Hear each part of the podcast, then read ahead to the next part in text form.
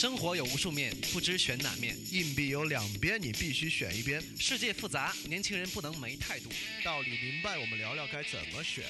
早起听，晚睡听，路上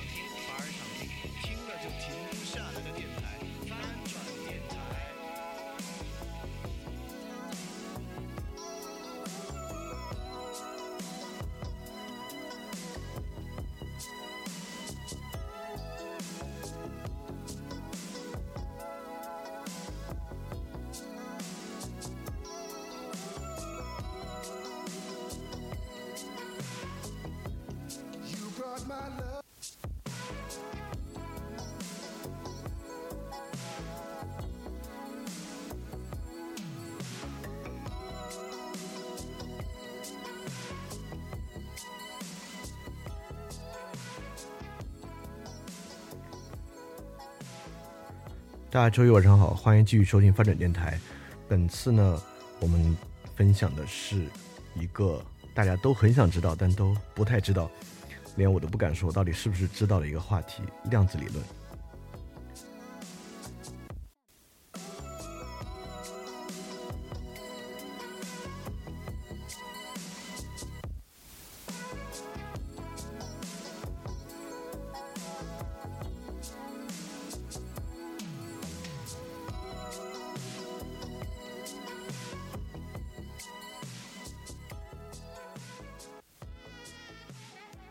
之前一直分享各种各样的哲学家和思想家，今天突然进来开始分享这种科学类话题，所以有比之前新同学的比例稍微高一点啊，所以欢迎你们。那随着之前的一些分享呢，特别是在维特根斯坦、海德格尔等等的呢，对现代性的批判和科学与技术逻辑批判这一点呢，可以说是昭然若揭，这个狼子野心昭然若揭。当然，这个批判不只是肯定说他坏啊或怎么怎么样啊，就是对他一种理论性的一种批判，或者对他从本源性的一种批判。但是我还是坚持认为，如果你想批判任何一个东西呢，你对它必须有深刻的理解，包括深刻的理解科学和深刻的理解科学发展的过程。所以今天其实我们就是一个全新的一个周期的开始。嗯，这个周期至少要一一个月的时间啊。我打算分享四期，那分别是呃量子理论、数学、科学革命和分子。就通过这四期呢，我们希望能够，呃，对于我们想去研究或了解的这个对应物——科学与技术逻辑，包括它的发生过程啊，就是科学革命，也包括其本身最核心的一个逻辑——数学，包括它的，呃，不就是分子与量子这两个话题产生一些了解。通过这个了解，我们能够更明确的知道我们到底谈的是个什么东西。当然，这也带来一种可能的问题，就是 过去分享其他科，呃，包括社科啊、哲学方面呢。我还可以说是我是揣着明白来谈的，但今天讲这个量子理论呢，我真的不好说我揣着明白来谈，我是揣着糊涂来谈的。因为说实话，要真正明白这个东西啊，需要很强的数学功底，是我不具备的。当然，这也带来一个优势，就是我今天完全以一个偏文科的人的角度来讲量子理论，因此呢，就不太可能讲的听不懂。当然，也希望我讲的是。呃，大致准确啊，我都我都不敢说完全准确，讲的大致是没有根本性的谬误的。所以今天呢，也也刚好邀请了我的一个朋友啊，他对这方面比懂得比我多，所以来做一个监制，技术上的把关。如果大家结束之后呢，有些问题也可以问他，呃，问我呢，我估计再多问几句啊，我就不会懂了。就如果我今天讲的过程中有很大的问题呢，他也会指正。那我们废话不多说，马上来讲。今天我们的分享分为五个部分。呃，第一部分是经典力学世界的缝隙，因为之所以我们开始进行量子的研究呢，就是因为传统的经典力学和经典物理理论已经不足以解释这些问题了。那这样的一个科技逻辑啊，我们之后还会再讲到。那第二部分我们介绍的是双缝干涉实验，呃，你们以前也许听过，也许没听过，所以今天会有比较多的篇幅，其实就是来介绍双缝干涉实验。因为就像著名的大物理学家费曼说。这个量子力学的所有秘密啊，就量子理论的所有秘密啊，都是凝结在这个双缝干涉试验里面了。所以今天我们会来讲这个。当然，我作为一个不通数学的人呢，肯定能把它讲的会比较容易懂一点。那第三部分讲伟大的征程，就是上世纪二十年代这个物理学历史上的一个突飞猛进的高峰时期，就大家是怎么一步一步把这个量子理论推进下去的。那第四个部分呢，我们来讲解量子理论一些关键的概念。但这部分我们也只是呃用用用比较好的抽象或者用比较好的例子来串讲一下。那最后一部分呢，讲量子理论的研究与运用。因因因为我相信大家应该还是非常好奇的，就这个东西到底有什么用？那我会讲讲现在的研究，因为我国在量子理论领域呢，说起来还算是世界很先进的，特别是中科大，我会讲中科大呃在去年发的 Nature 上的一篇 Science 上的一篇论文，也会讲讲呃大家都很关心的，就是我们说我们建了什么量子计算机，到底什么量子计算机？当然我们现在其实还没有建出来啊。那还有就现在可能已经能够在实用领域马上用得上的量子加密。到底是什么样的一些东西？所以今天大概就是介绍这些内容。那我马上开始。第一部分，经典力学世界的缝隙，就我们来看，呃，什么是经典力学世界？那经典力学世界遭遇了什么问题无法解释？因此可能启发了量子物理或者量子力学的出现。那首先介绍的肯定就是这位伟人了，就是艾萨克·牛顿，一六四三到一七二七。那牛顿可能是史上最伟大的科学家。那么也是在英国唯一享受国葬待遇的物理学家，他呢直接可以说是呃有很多说法认为牛顿开创了现代世界，整个现代世界是在他的理论之上奠基起来的。那么他最有力的著作就是被称为自自然哲学的数学原理的一本著作。那我们也大概都知道啊，就这本著作里提出的万有引力的定理和日和这个力学的三大经典定理呢，构筑了我们今天的世界。那事实上。我们可以多说几句的是，就是这样的观点不仅影响了我们对于物理世界的理解，它也影响着我们对于现实世界的理解。也就是说，在我们的实际生活中，我们对于很多东西的理解呢，都是经典力学式的。比如说，我们说一个人推动了这个事业的发展，我们知道“推动”这个词汇，它并不是一个人对一个事业就真的来推着它走，对吧？这就是一个力学的隐喻。我们认为一个事业的发展就像是一个牛顿力学中的概念一样，有一个力在推动着它。比如说，我们也会说我的愤怒牵引着我。那这个牵引呢，也我们把自己的这个精神世界啊和这个思维过程也做一个力学的比喻，就像是我的某个情绪啊，像是一个小车一样，它拉着我。所以说，从这个角度来看，我们确实从牛顿之后也是说，可能说这个观念会越来越深。就我们对于很多虚拟的部分或者对于抽象事物的隐喻，也都是力学性的。所以说，这个东西可见对我们的影响之大。但我们就接着接着来看看它可能会产生什么样的缝隙，导致我们需要一套全新的理论来认识它。那这里简单的回溯一下牛顿三大定律，我就不念了啊，因为这个对我们今天也不是每一条都那么有用。但是动量守恒呢，在今天会也是我们在后面会提到比较多。就动量守恒大概与牛顿第三定律是相关的。那这个我们大概呃你能够知道它是什么意思吧？就比如说，如果我现在。呃，去扔一个篮球，那我扔篮球的作用力与篮球有的反作用力是相等的，就大概是这么一个定律啊。这个定律在之后说到双缝衍射实验以及以后的实验的时候呢，也会讲到。那还有一个非常重要的就是牛牛顿力学中蕴含的决定论，呃，我们就先说一个小到掷骰子或者掷硬币这样的一个东西。我们现在经常去决定一个随机性事情的时候，掷硬币啊，比如抛硬币，有两家餐厅选一家吃哪家呢？我们抛硬币决定。但绝不代表抛硬币这个事儿具有随机性，对吧？也就是说，如果我们知道硬币的动、硬币的重量、硬币现在的方向、硬币出手的动能和风速啊等等因素，如果我们真的知道这些要素，又有很高的算力的话呢，那硬币呢应该是可以计算的。那抛硬币的随机性是相对较低的。那不仅如此啊，从牛顿定律来讲呢，如果我们知道这个世界上，我们虽然从理论、纯理论上来讲啊。知道这个世界上任何一刻所有粒子的状态，所有粒子的动能呢？那我们是可以向前预测，也可以向后追溯，可以一直追溯到宇宙的原点，也可以向前预测到无尽的未来。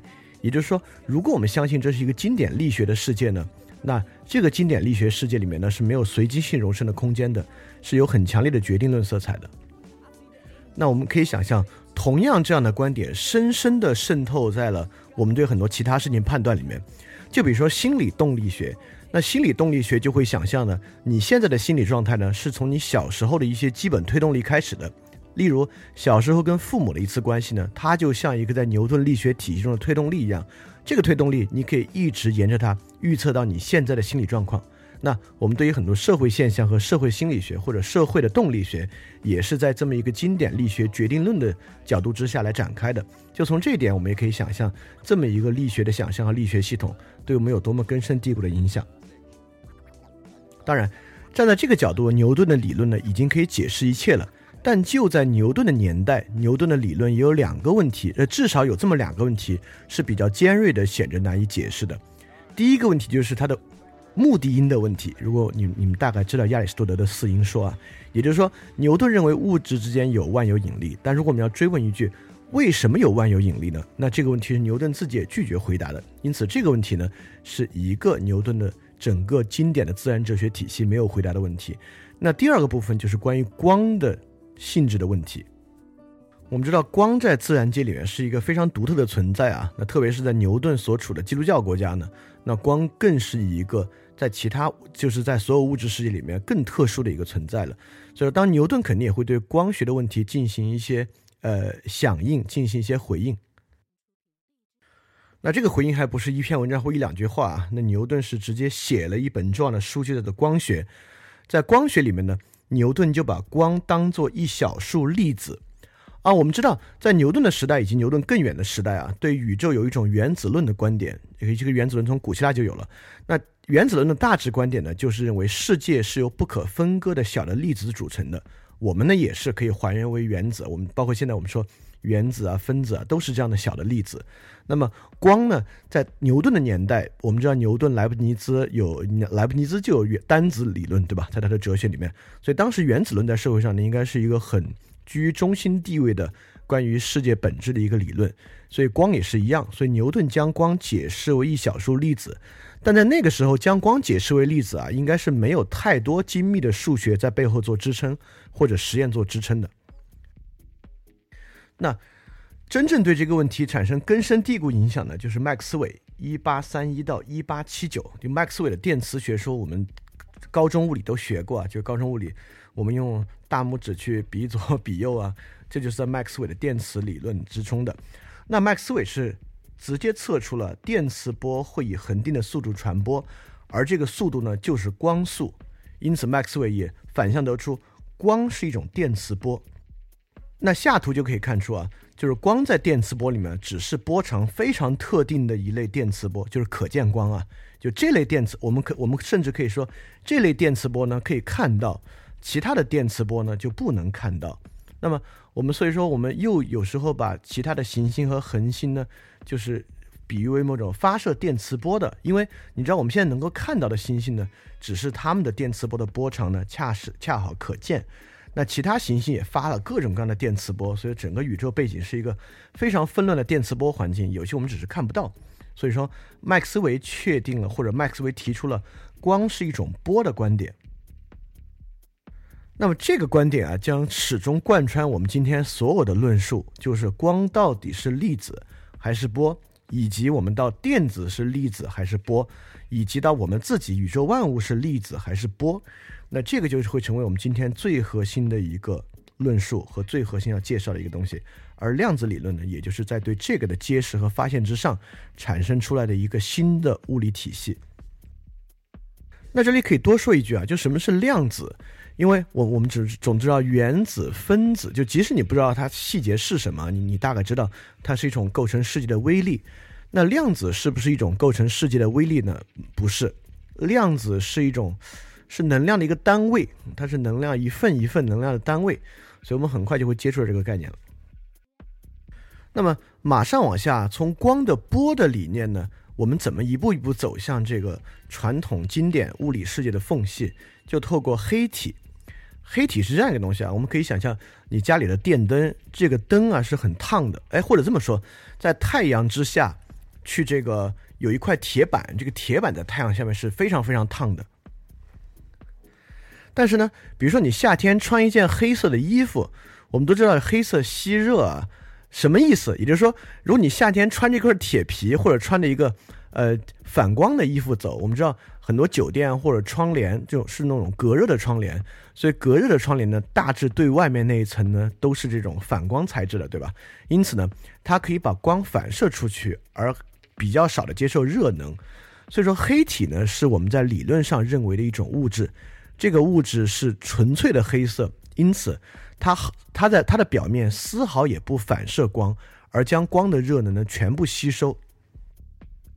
所以说这个黑体呢，它并不以热能的方式把这个东西发射出去，而是以辐射的方式把它吸收的热能对外发射。所以之前我们就设计过这样的实验啊。这个实验呢，就是有一个小球，就是这个图上所示的一个小球，小球内部呢涂满黑色的颜料，这个小球留一个小孔，这个我们就从外面呢投入一个光到这个小球内部，因此这个光呢就在我，因为我们假设光是波嘛，所以这个光波呢就在小球内部反射，因为这个小球只有一个眼儿对外，因此呢这个光就被很完整的吸收在这个小球之内。因此，这样一个黑体呢，就对外发射很多不同波长的电磁波。这我就讲快点啊，因为这再再说，第一，再往细节里说吧，就说到我不懂的部分了。第二，这个地方呢，好像对于大家来讲呢，再理解里面细节也比较难了。大概就是说，我们对这些电磁波会做一些计算，但计算的过程中遇到了一个很重要的问题。首先，我们大概发现了有一个呃基础的假设，就是温度越高呢。波长就越短，就对外发放的电磁波，它的温度越高，波长就越短。那么这种波呢就会发蓝。这个我们可以想象，你你们经常看到什么？比如说，呃，被被火烧的这个金属呢，就会发蓝色，大概就是这样。因为人体的波长是相当相当长的，所以说你很难看到每个人发光，对吧？如果谁要发光的，据说要给它加热到大概四千多度呢，它身体才会发射一种红光，就是很吓人了。而夜视仪呢，也就是针对这个特点设计出来的，因为人的波长很长，所以夜视仪就去捕捉这种长波长的东西呢，所以就可以看到这个人，大概这么个意思。那么我们就会去算，OK，那既然这个能量啊与波长有一个对应关系，那我们就用一个公式把它表达出来。所以，一位叫做韦恩的这个物理学家就算出了一种公式，但这个公式呢，只有在短波的时候比较容易计算。那么，这个公式呢，在紫外线的时候就会发现它的能量无限的飙高，接近无限。所以，这个东西被称为紫外灾难。也就是说，这样的一个计算公式在计算长波的时候是没有办法算的。所以，另外一位物理学家瑞利。就算出了另外一个公式，那这个公式呢，在这个波长比较偏长波的时候比较好算。但我们知道，物理学家或者说任何一个自然哲学认为有一种道理啊，或者有一种理论可以囊括自然界，做出一个根本性解释，是不会止步于这个东西只能解释某一种现象，而不能解释另一种现象的。所以说，很快呢，这个量子物理的奠基人就出现了，就是普朗克。一八五八到一九四七，我们会发现这个量子理论非常的近代啊，就普朗克活到了这个二战结束的时候，所以算是个现代的，或者是叫做近代的物理学家。那普朗克做了什么重要的工作呢？在普朗克的工作里面，这个量子已经初见雏形。呃，这个也可以看出另外一个重要的东西，就是数学。我们今天会反复发现，数学在这个过程中起了不可估量的作用，这也是另外一种构建世界的底层假设的方式。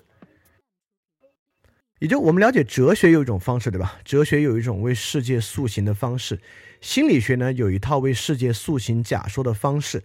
这个方式背后呢，大概是语言逻辑、分类学，就是种属啊这些属差之类的。那么数学是一套另外一套非常好的，也是非常强有力的构建世界规律的方式。今天我们会不断的去理解啊，它是这样运作的。当然，我们如果讲数学那期呢，会更愿意为大家讲。如果大家即使你不通数学，但某种程度上领会一下数学构建的方式呢，你大概也能够理解。那么普朗克就做了这么一个重要的工作。普朗克用一种计算方法统一了瑞利和韦恩的公式。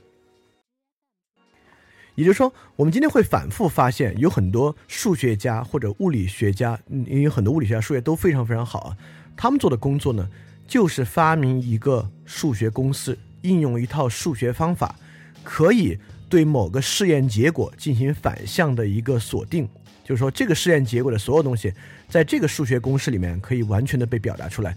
用这个数学公式来算呢，都是符合试验结果的。或者说有两套数学公式，我用一个很强的数学方式把这两个数学公式里面归一化，把它统一起来。这是今天我们会反复听到的故事。所以普朗克就做了第一个。无法在短波长和长波长被统一的这两套方法呢，他用了一个算法把它算出来了。但是这跟量子力学什么关系啊？这个算法里面有一个非常重要的东西，就是 h 普朗克常数。什么是普朗克常数呢？也就是说，能量与频率之间的关系需要有一个整数倍的关系，一、二、三、四、五。这个东西特殊在哪儿？这个东西特殊在这儿。也就是说，比如说我们现在说我呃在经典物理世界里面啊，比如说我踢我去投一个篮球，那我的出手动能呢应该是连续的，对吧？呃，我如果这个这个出手动能用呃比如这个力度这个力量啊用牛来做单位的话，那我可以以一牛，也可以两牛，但我同样也可以在这分割，有没有可能一点一牛、一点二牛，对吧？也就是说，如果我从手摸到一个墙，到我逐渐发力来推这个墙的过程呢，我们会认为这个力是连续的，对吧？它是不可分割的。我们如果做出来呢，它是一条呃一个曲线或者是一个直线的关系。但是在普朗克的这个方程里面有一个非常奇怪的东西，就是普朗克常数。我们大概会认为，比如刚才我们也说了，这个能量越大呢，波长越短。那波长跟能量的关系应该是像我推墙一样，应该是连续的，对吧？但是在普朗克这里，如果你要把它统一起来，你就不得不引入一个常数，它导致能量跟波长的关系就不是连续的了。也就是说，能量跟波长的关系，就像我们我们可以举个这个例子啊，就就像我喝水，我可以想象我能够只喝一口，甚至只喝一滴。如果这个容器合理的话，我可以只喝半滴，但在普朗克这个地方呢，你喝水就必须一杯一杯的喝，它是离散的。所以普朗克做出了一个非常重大的一个突破。这个突破我们在后面也会发现，在其他地方又反复反复的出现，反复反复的启发之后的物理学家采用这个逻辑来做，就是因为在普朗克之前，在牛顿的经典力学世界之中，一切都是连续的，而在普朗克的物理世界之中。能量和物质是离散的，而这个呢，就直接启发了量子的概念。所以，什么叫量子？量子呢，后来后来其实是从光量子里面演化过来的。所以，量子呢，指的就是这种能量的最基础单位。所以，能量不是线性的，而是离散的。能量必须是一份一份的。那这个东西有什么作用？我们之后会逐渐来说到。哼这个我想举一个跟生活相关的例子啊，也就是说。我们当然会认为呢，呃，这个共我们我们举个经济学的例子啊，就是价格曲线，就价格跟需求的关系呢是线性的，就一块钱呢就有呃比较多的人买，两块钱呢就少一点，三块钱呢就更少一点。但是在现在实际运用之中啊，就为什么？当然我这个不是一个完全贴切的例子啊，只是让大家感受感受什么叫连续离散。就传统价格曲线肯定是这样的啊，就五块钱就再少一点。但现在看起来呢，就如果用普朗克的这个方式来讲啊，我们可能就认为呢。价格曲线的明显变动呢是十块十块的，所以九块钱跟八块钱跟五块钱可能差不多，啊九块钱跟十二块钱呢就有点不一样，也就是说它是一梯度一梯度的。我们也知道现在很多定价都是九块钱、十九块钱、二十九块钱、三十九块钱，对吧？所以也没有谁用它的价格策略呢是三十八块钱、三十二块钱。所以这某种程度上确实也说明了在人的意识之中啊，就是对于数量的是一级一级的。而不是连续的，而这个呢之后就会变成不是这个，就是普朗克常数就会变成量子物理中非常著名的能级的概念，而不是连续的能量是一个线性的概念。那我们马上来看第二个是谁又提出了新的假设。那么第二个重要的一个试验啊，就是启发了量子力学的，就是光电效应。光电效应大概的意思是，有一些光啊照在这个金属的表面，就会发火花，呲啦呲啦呲啦发火花。然后后来我们发现，这个火花呢其实是逃逸出来的电子，就是有一些光照在这个金属表面的电子就跑出来了。而这个光呢，通过我们的后来的实验，我们发现呢，它就是紫外光。所以我们刚才通过那个光谱，你会发现啊，就紫紫紫光呢，就是赤橙黄绿青蓝紫青蓝紫。它的这个关系呢是频率的关系，就是频率高低的关系。但是光呢也有强弱，比如说同样是红光，我我这是一盏红光灯，我拿十盏红光灯过来呢，它的光的亮度呢就强，所以光呢可以有亮度。我们的实验室发现了这样的东西啊，就是只有频率跟这个电子的逃逸有关，而亮度与电子的逃逸没有关系。也就是说，即使你是拿红光或者红外光来照，你拿多亮的亮度来照这个金属呢？都不会发现电子的逃逸现象，但但如果你拿紫光照呢，就即使是很微弱的紫光呢，也会发生瞬间的发生微弱的电子逃逸现象。所以这个东西我们就发现了，光的能量只与光的频率有关，跟光的亮度没有关系。但我们就会想了，如果光是波的话，那应该跟它的亮度有关系。你我我们可以想象水波嘛，水就是水。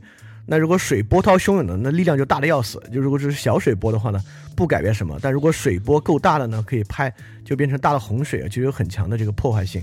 所以从这个角度，我们在想，光会不会其实不是波，它其实是个例子。当然，爱因斯坦就是通过这个得了一九二一年的诺贝尔物理学奖，讲的是关于光产生和转变的一个启发性观点。这个地方其实挺挺讽刺的，就爱因斯坦到晚年是不太认可量子力学的，但他获得。呃，诺贝尔物理学奖的这个论文呢，恰恰是直接启发量子力学的。因此，光电效应我们看出了光的粒子特征，但这地方很有意思啊。我们讲的光粒子特征呢，是频率低的能量就低，光的频率高能量就高。但频率啊、波长啊是来形容波的。虽然在这里我们发现了光的粒子特征呢，但却还是在用波来说它。那么，这个光是粒子是波到底有什么要紧？就我们讲了这么多，那看来啊，这个传统物理世界的崩塌或者它的缝隙呢，与这个光有极大的关系。那我们马上就来讲这个双缝干涉试验。前面的部分稍微有点闷啊，但双缝干涉试验绝对有意思。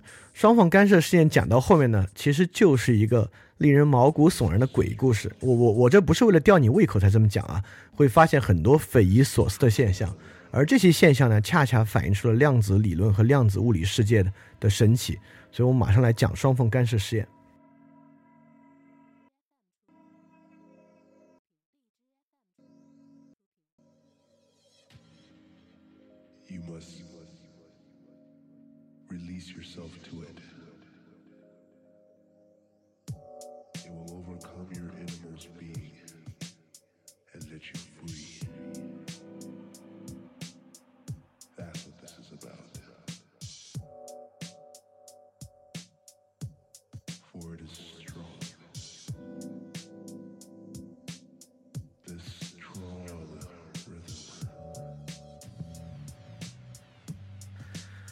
是一个非常容易做的实验啊，你甚至现在就可以做。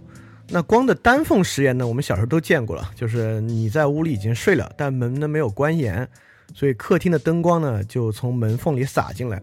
那客厅的灯光从门缝里洒进来呢，大概在地上就是一个光斑。那中间亮呢，到边缘就逐渐的暗，那再到边缘呢就隐在黑暗之中。所以说，光的单缝实验呢，我们光通过单缝啊，我们可以看出有很强的粒子特征。这个粒子特征就像是我，嗯，把这个颜料啊用某个彩弹枪打到墙上一样。那大概就是呢，随着我的这个射击啊，中间的部分多，两边的部分少，就像是这个图上的这个单缝穿透一样。那穿过单缝呢，就是形成这么一个光斑。那透过光斑呢，我们确实能够看得出，哎，它有一些粒子的特征。因为如果是水的特征，我们都见过啊。如果我们扔一个石头扔到水里面呢？水在湖上，在河面上呢，大概是用一个波纹的方式荡漾出去的，对吧？它会形成一个波峰波谷，波峰波谷。那如果光是一个波呢？那光从门外照进来呢，就应该在地上形成一个波峰波谷、波峰波谷的光斑。但实际上还不是这样的。但是很有意思的就是光的双缝试验。就如果你把一个光源放在前面啊，这个光光源前面有有两条缝隙，光从两条缝隙再投到墙上呢，就会是下图那样的，它是。明暗相间的波纹，透过这个东西呢，我们就能看出光是有波动性的。因此，但这仅仅是这个双缝衍射试验的最开始啊。通过衍射试验呢，我们要传达的基本概念呢，就是如果我们看到一个以中心向两边逐渐暗淡的光斑，那这个从中呢能够看出一些粒子的特性。如果我们看到衍射条纹，衍射条纹非常重要啊。如果出现明暗相间的衍射条纹，我们就能看出一些它的波动性。好。我们现在正式来讲科学家开展的双缝衍射试验。那么刚才呢，指的是如果是用光或者用电来做试验呢，都是一次性光。因为如果我们呃我们认为光是这个光子的话，那你用手电筒发射一束光呢，就是无数无数的光子。那电呢，你也是无数电子。那科学家就想啊，那我们有没有可能只用一个光子或者一个电子来做这个实验？那后来我们当然掌握了这样的一个技术啊，但是当时还是像黑科技一样的，你像像一个水龙头一样，你一次可以只发射一个电子或一个光子。但后来我们实现了，所以说单个电子的双缝实验是什么样的？意思是说，我们一次只发射一个电子，然后再看后面的这个幕布上啊会留下什么样的痕迹。当然，如果你仅仅发射第一个电子呢？那在幕布上呢，就会有一个点，所以我们做这个实验呢，就是指连续发射很多很多、成千上万、十万个这样的电子，看是什么样的。最后非常神奇的发现，在后面的幕布上形成了明暗相间的干涉条纹。当然，从刚才那个干涉实验，我们可以想象，好像没什么特殊的。如果是双缝的话，就是干涉条纹。但这个地方它诡异的点在于，我们必须问一个问题：由于我们每次只发射了一个电子。这一个电子在和谁干涉？也也就是说，我们当把这个水啊从我们的手臂上，我们把水龙头打开，把手臂放上去淋的时候呢，我们能够想象是有很多很多水从同时从我们的两手臂的两侧流下去，对吧？但如果只是一滴水滴在手臂上呢，它应该就是从手臂的左边流下去，或者从手臂的右边流下去。如果仅仅是一滴水呢，它就滴到下面的这个地上或怎么样。但如果我们一次只发射一个电子，它在跟谁干涉？这是一个非常神奇的事情。所以，为了进一步验证呢，那科学家就把这个双缝关成单缝，我们关一条缝，看结果是什么样。那果然，我们关一条缝之后呢，这个电子啊，通过单缝就变成了一个中间高、两边低的分布，也就是说，它呈现了它的粒子特征。那我们就要问了，那这个地方呢，只有一种可能了，那就说明电子。单个电子同时通过了双缝，当然，从传统物理上，这都是匪夷所思、不可能的事情，对吧？一个电子，难道它有分身术一分为二了吗？当然，对于科学来讲啊，所有这样的假设呢都可以验证。所以我们就要去想了，我们怎么验证呢？那我们不外乎就验证一下，我们只发出一个电子，那我们在双缝的两侧呢，都去布置一个探测器。就如果有电子通过呢，这个探测器响一下不就完了吗？对吧？那如果两边探测器都响了，那就说明我们只发出了一个电子，它却同时通过了双缝，那我们就要去研究了，它是不是分身了或怎么样？但如果我们只打出每次打出一个电子呢，它就出就是只有一侧的探测器响呢，我们就能发现这个电子确实没有分身啊，它只是单独的通过了左缝或者右缝。但是这个实验呢，带来了非常惊人的结果。这个结果是这样的：当我们在这个左缝、右缝各装一个探测器，发射一个电子的时候呢，我们发现电子并没有一分为二，同时通过双缝。每次呢，就只有左缝或只有右缝的探测器响。当然，仅仅说到这一步，你觉得哎，这符合我们的这个直觉，对吧？电子是不可能一分为二的。但更诡异的事情发生了：当我们这样探测的时候呢，后面的干涉条纹消失掉了。也就是说，当我们在没有设置探测器的时候呢，我们每次发射一个电子通过双缝，在后面的墙上形成了干涉条纹。但一旦我们开始检测的时候呢，干涉条纹就消失了。那因此，科学家就在想，那是不是检测这个部分出了问题？你一检测它就消失。那科学家就做了另外一个实验来看，是不是检测就消失？那这个实验呢，就得出了更诡异的结果。这个实验是这样的啊，刚才我们不是不是把这个探测器布置在双缝上吗？那当它过当它通过双缝的时候呢，那个好像粒子自己长眼睛了一样啊，这个粒子知道哎有人在检测我，所以我呢就收起了，把把我的这个波动性藏起来了，就变成粒子。所以科学家在想呢，那我们就不在这个缝这个地方布置一个检测器，让你通过缝的时候跟你之前一样是自由的通过缝，但是我呢，我们在这个屏幕的旁边摆一个检测器 M 一。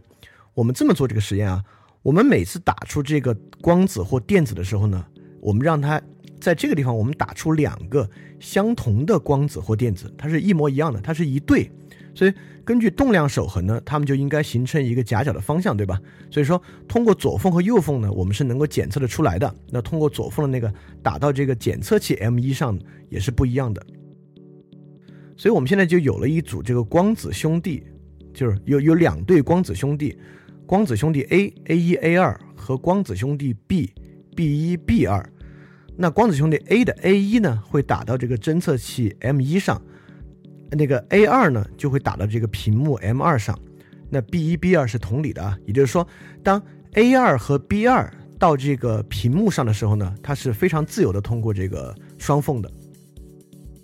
我们是靠 A 一 B 一在探测器上的位置来判断它是通过了左缝和右缝。哎，这下 A 二 B 二总好了吧？就 A 二 B 二总是自由通过双缝，它应该我们觉得能够形成干涉条纹了。而我们同时呢，也能知道我们打出来的时候呢，它是不是同时通过了左缝和右缝。而这个试验呢，得出了更令人惊讶的结果。当你把 M 一的探测器的开关通电打开的时候呢，光子打在屏幕之上，就像粒子一样形成了两堆。当你把 M 一的电路关掉的时候呢，光子打开屏幕上就形成了干涉条纹。也就是说，光子。不光知道我们是不是在探测器口上布置了探测器，还知道我们是不是在其他地方在探测它。而且我们一探测它，它就变成粒子了；我们一不探测它，它就变成了波的形态。那你我们就真的要问了：那光子到底是怎么知道我们有没有探测的？但这地方使用“知道”呢，仅仅是一个比喻啊。我们不是说任何小的粒子也像人一样拥有意识。量量子理论想说的也绝不是这个，而是说这样的现象呢，远远超出了我们传统力学和传统物理的理解。第一，它怎么能一分为二？第二，它怎么可能知道我们我们在不在探测？所以说，科学家进一步设计了一个更复杂的试验来验证这个，而这个更复杂的试验呢，自然得出了更令人惊讶的结论。这个图挺复杂的啊，没关系，就我我我我用嘴把它说清楚就行了。也就是说，光子通过双缝打到后面的幕布上，打到后面的幕布上之后呢，我们让它变成两个像刚才那样的光子兄弟。那这两个光子兄弟呢，分别透过一些透镜和一些棱镜实现反射。我就直接把反射的结果说出来就好了。那这个光子兄弟透过复杂的反射和折射啊，最终呢会既打在。一个叫做 D 零，就是零号的这个幕布上，这零号幕布上呢，我们就是来看，它是是形成这种波状波状的衍射效应呢，还是像粒子一样堆在一起的？所以说，经过复杂的这个演示，你就不管你就不用管这样过程了，反正会落在 D 零上，同时呢，也会在 D 一、D 二、D 三和 D 四上形成干涉，呃，形形，我我们会去探测它。有没有击中第一或第二或第三或第四？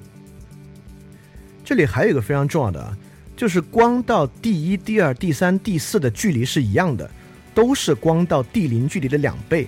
也就是说呢，这个光子一定是它的自己先打到第零之上，它的这个同卵兄弟再打到第一、第二、第三、第四之上，而且时间是相同的。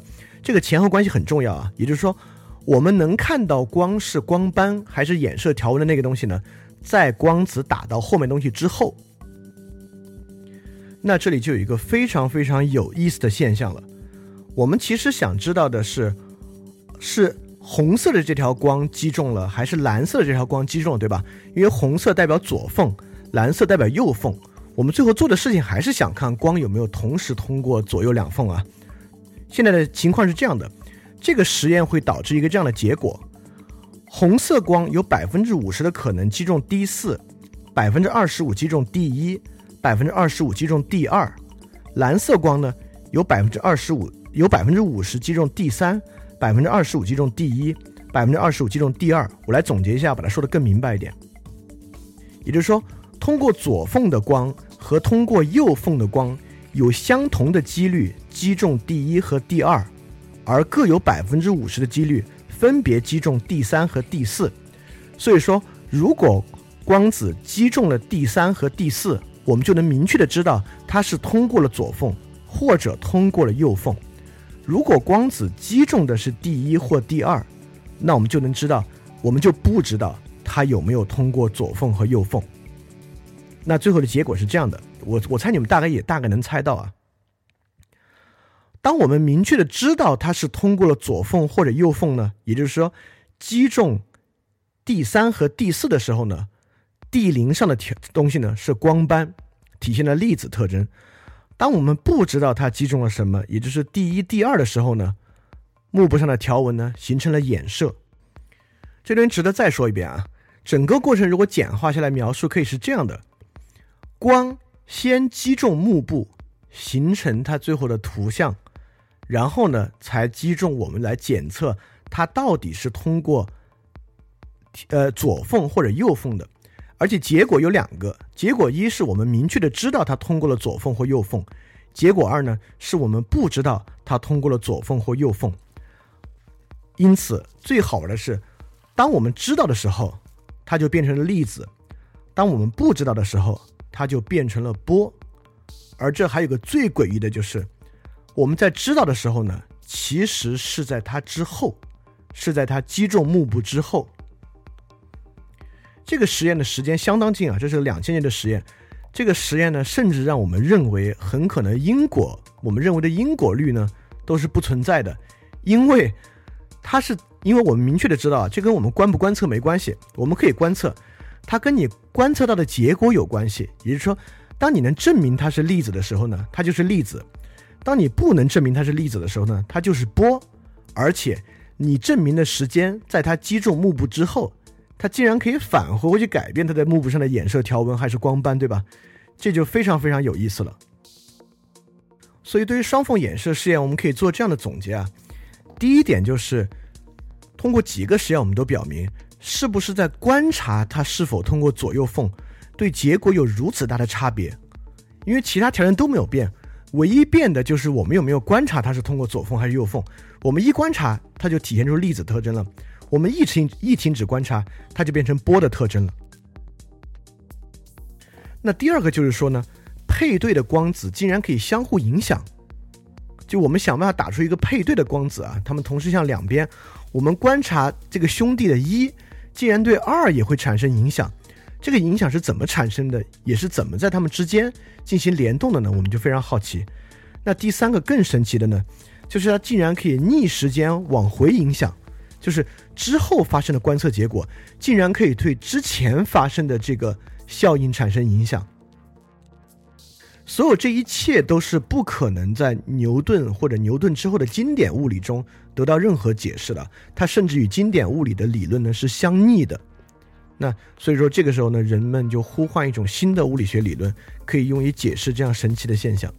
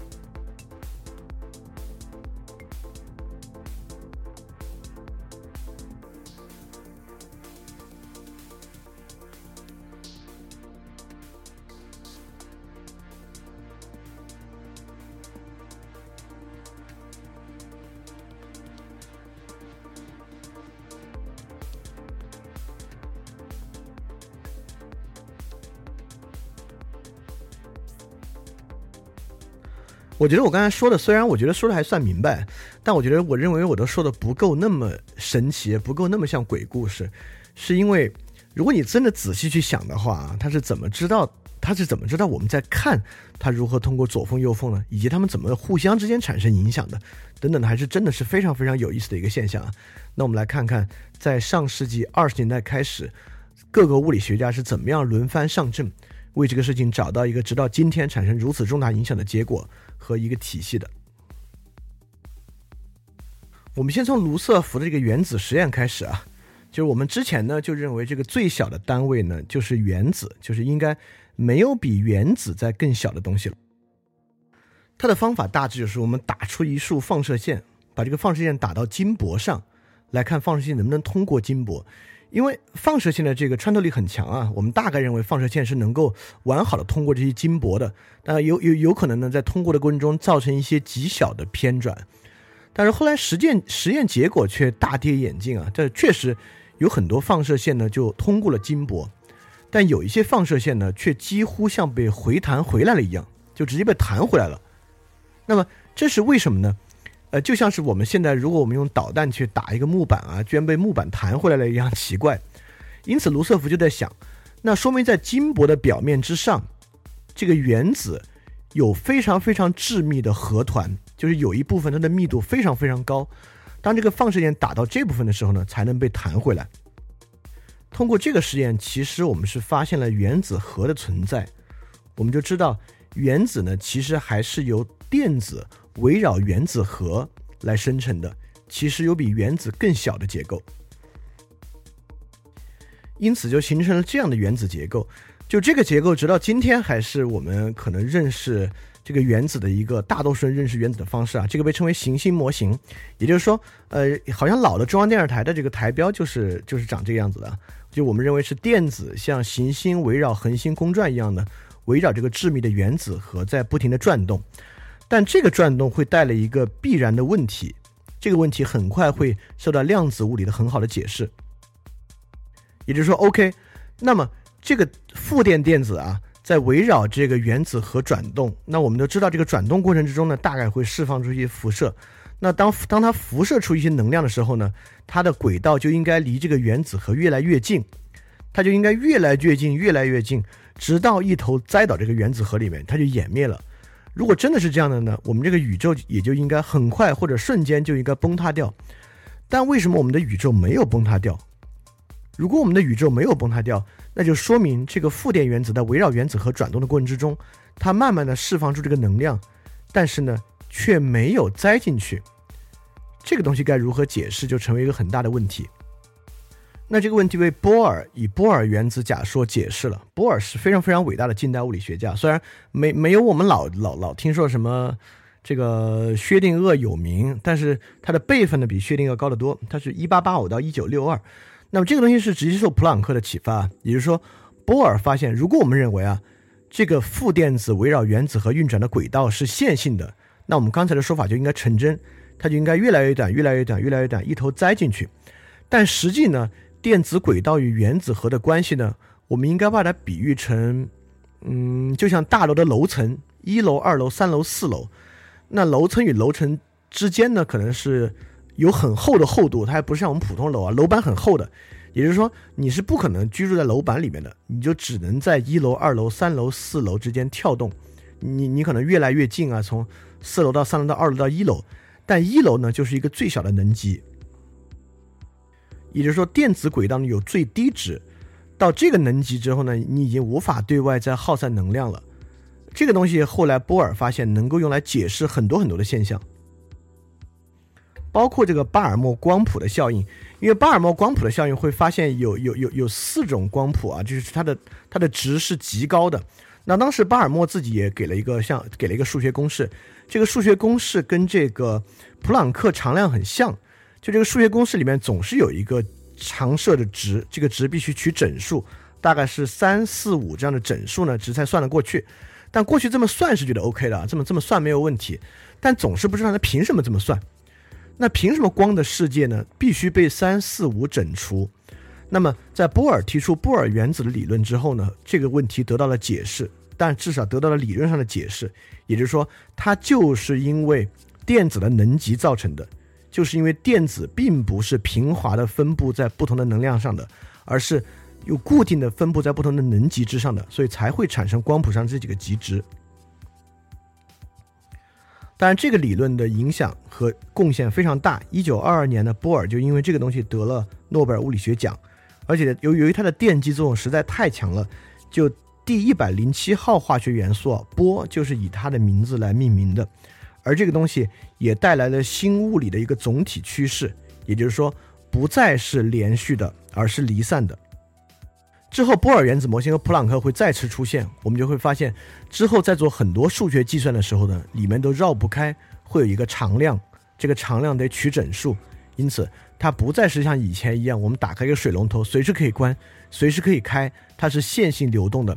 而这个水的供应呢，就只能是一杯一杯一杯一杯供应给你，而这个是一个很大很大的差异和不同。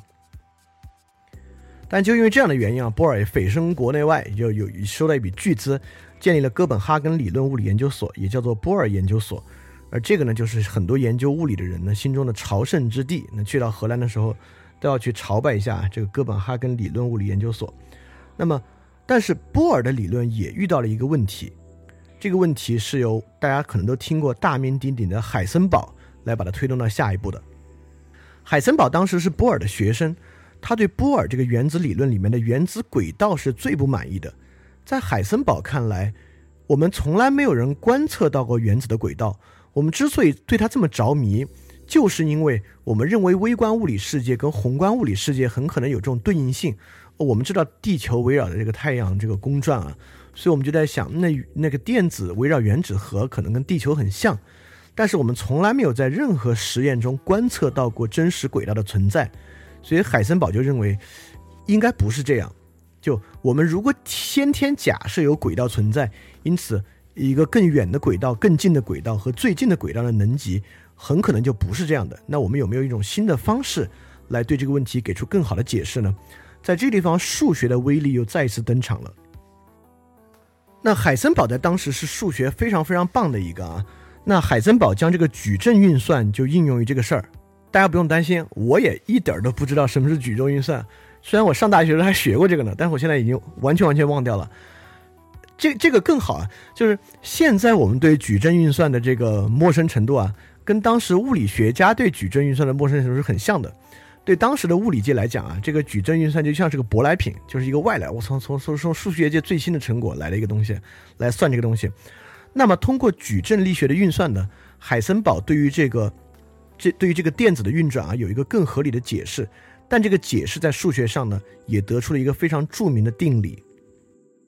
也就是说，这个矩阵运算的公式与试验的结果高度的一致，并且根本不需要去先天的假设有一个轨道的存在。但是呢，在这个式子里面有这么一个结果，这个东西被称作海森堡测不准定理。我们今天大概都听说过啊，量子力学、量子理论测不准定理。但是这个测不准是一个不好的翻译，我们现在把它翻译成海森堡不确定性定理。现在可以大概说说为什么测不准这个说法不好。因为当我们把它称作海森堡测不准原理的时候呢，我们大致的隐喻呢就是说我们现在的水平还不够，或者我们的呃我们现在对于理论的认识还不够深，因此测不准。他好像感觉呢以后是能测准的，但事实上在海森堡定理之中呢，它不是测不准，而是不可能同时测。也就是说，它不确定，它就是不能确定。粒子的位置和粒子的动能不能同时确定。它大概的原因呢，就是速度的不确定性和它的波长是成反比的，而位置的不确定性呢和波长成正比。在这个原因之下呢，它是不可能同时测量的。大概就是说，假设刘翔在跑步啊，如果我们要知道刘翔现在以多快的速度在跑呢？我们就不知道刘翔在场上的哪儿了，刘翔就可能在这个场上的任何地方，在一个赛场上任何地方。如果我们现在问，哎，刘翔现在跑到哪儿了？我们知道刘翔在这儿。一旦我们说刘翔在这儿呢，那我们也就不能够知道刘翔现在以什么样的速度在跑。当然，这个对于我们的直觉来讲啊，这个反差太大，因为我们直觉，我们总是认为我们既能知道人在哪儿，那也能知道他在以什么方，他在以什么样的速度跑。但我要说一个古希腊有一个著名的。一个哲学家叫芝诺，就是跟苏格拉底非常不对付的那位芝诺。这个芝诺曾经有一个非常著名的隐喻，是弓箭的隐喻。芝诺就认为弓箭是不动的，因为我随时看着弓箭都能知道这弓箭在哪儿。如果我知道这弓箭在哪儿呢，这弓箭就没有动。所以芝诺有一个著名的逻辑推论，但是诡辩的，就认为弓箭永远不可能射中目标，因为我总能看到它跟目标越来越接近，但我还能看到更接近、更接近。啊，就像那个。追不上乌龟的那个这个这个这个大力士一样啊，就是说它的距离可以无限分割接近，在这个基础之上呢，这个箭呢是不动的。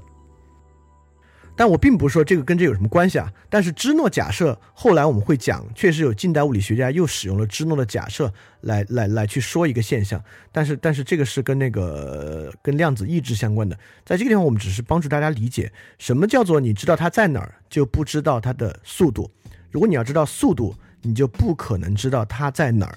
这就是海森堡不确定性原理。如果你要用一个例子去理解的，你可以理解，你每次看到这个弓箭在哪儿呢？如果你要知道在哪儿呢，它在空中呢就应该是停着的，你才能说出在哪儿，它就不能动，对吧？你要知道弓箭的速度呢，你就不知道弓箭实际上在哪儿。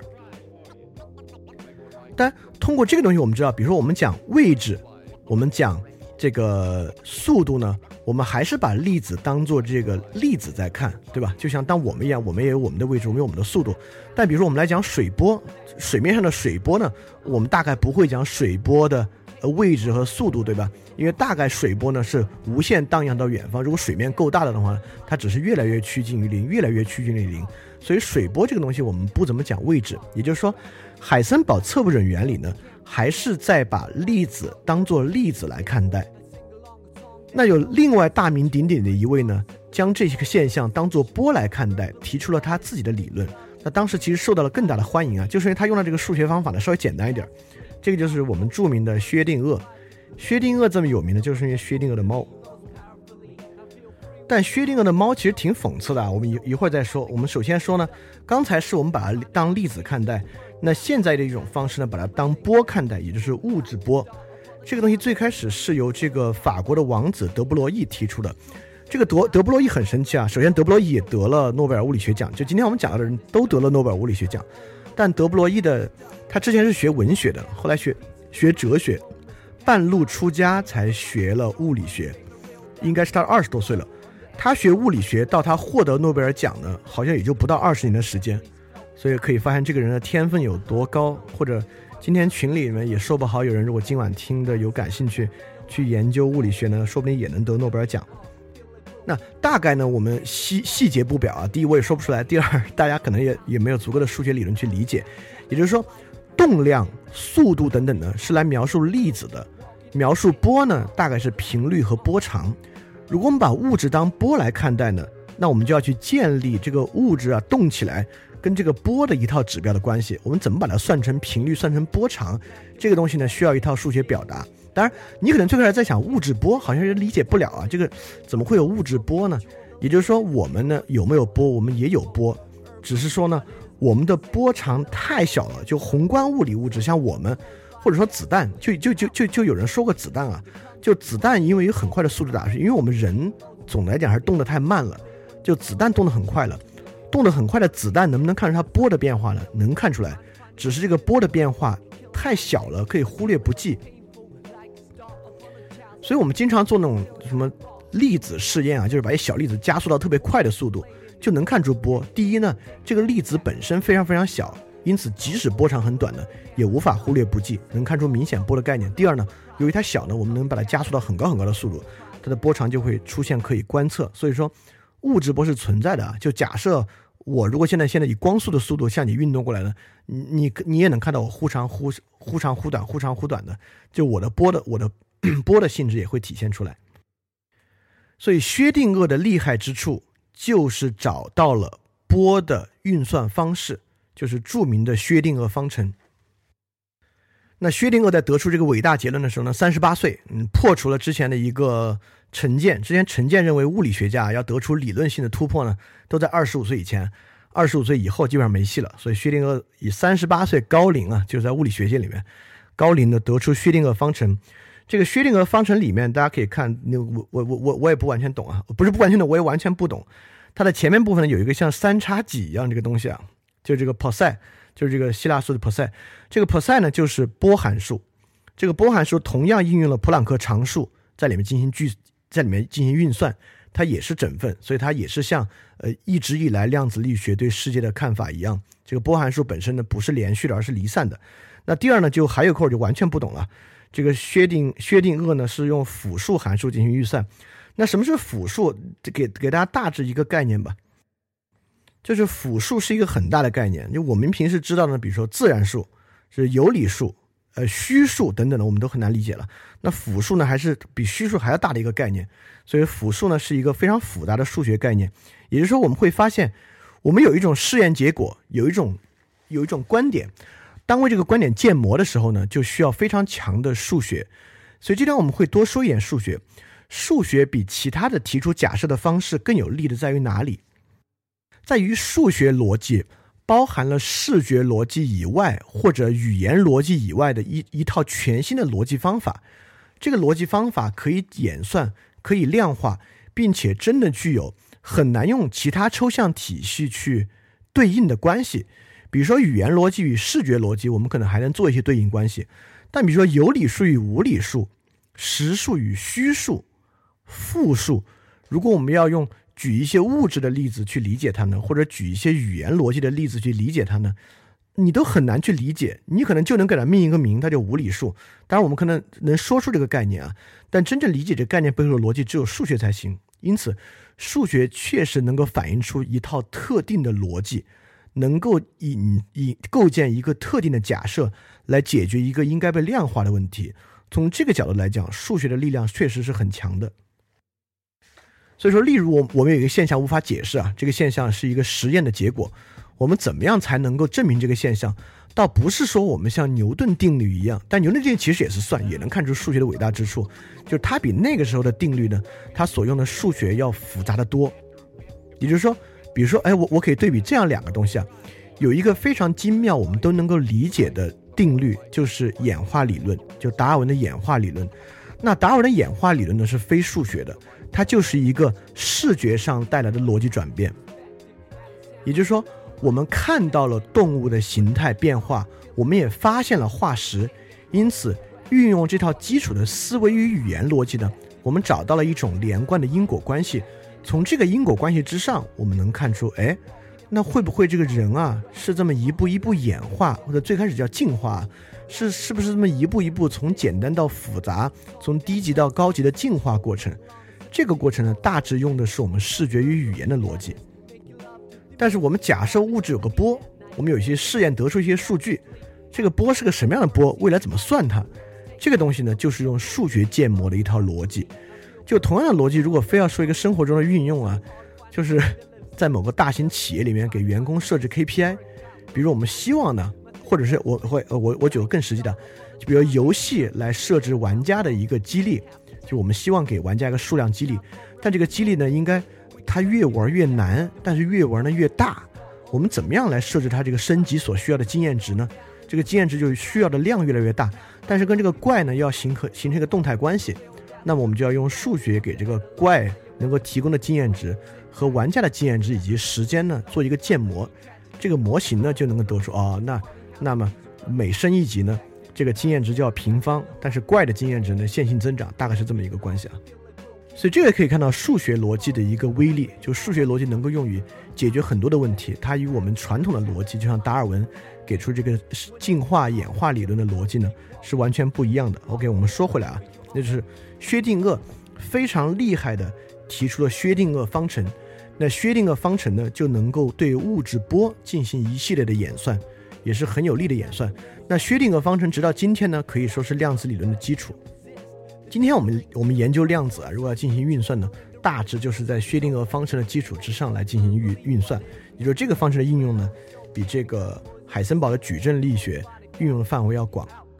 那么这里就有一个问题了，那既然我们现在有两套东西可以用，就是海森堡的这个不确定性原理和薛定谔方程，到底用哪个呢？那这个地方会需要有一个归一化的工作。这个工作呢，就是由另外两位著名的量子物理学家来完成的。他们就在这个基础上提出了一种牛顿力学之后新的力学。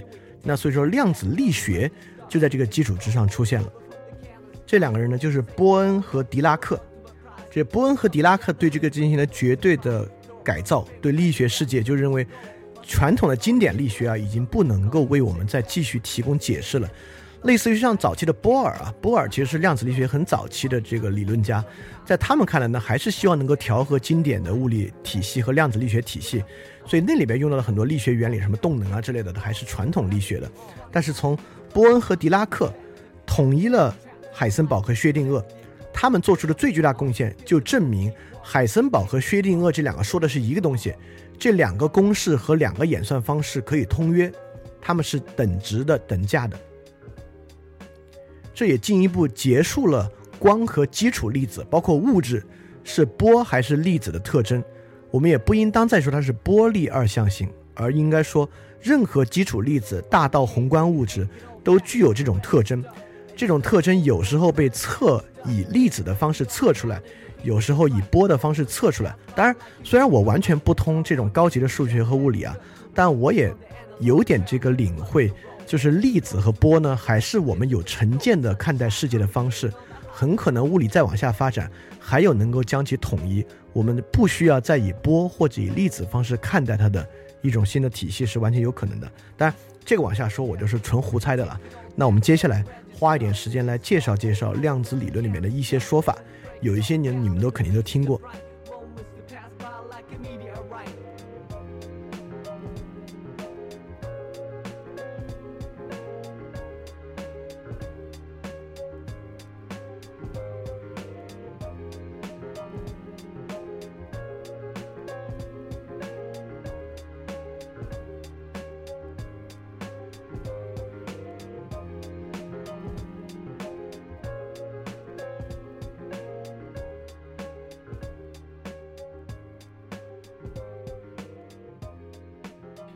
一个呢是态叠加，态叠加对量子计算机有决定性的影响。就为什么量量子计算机，我们之后会讲一下啊。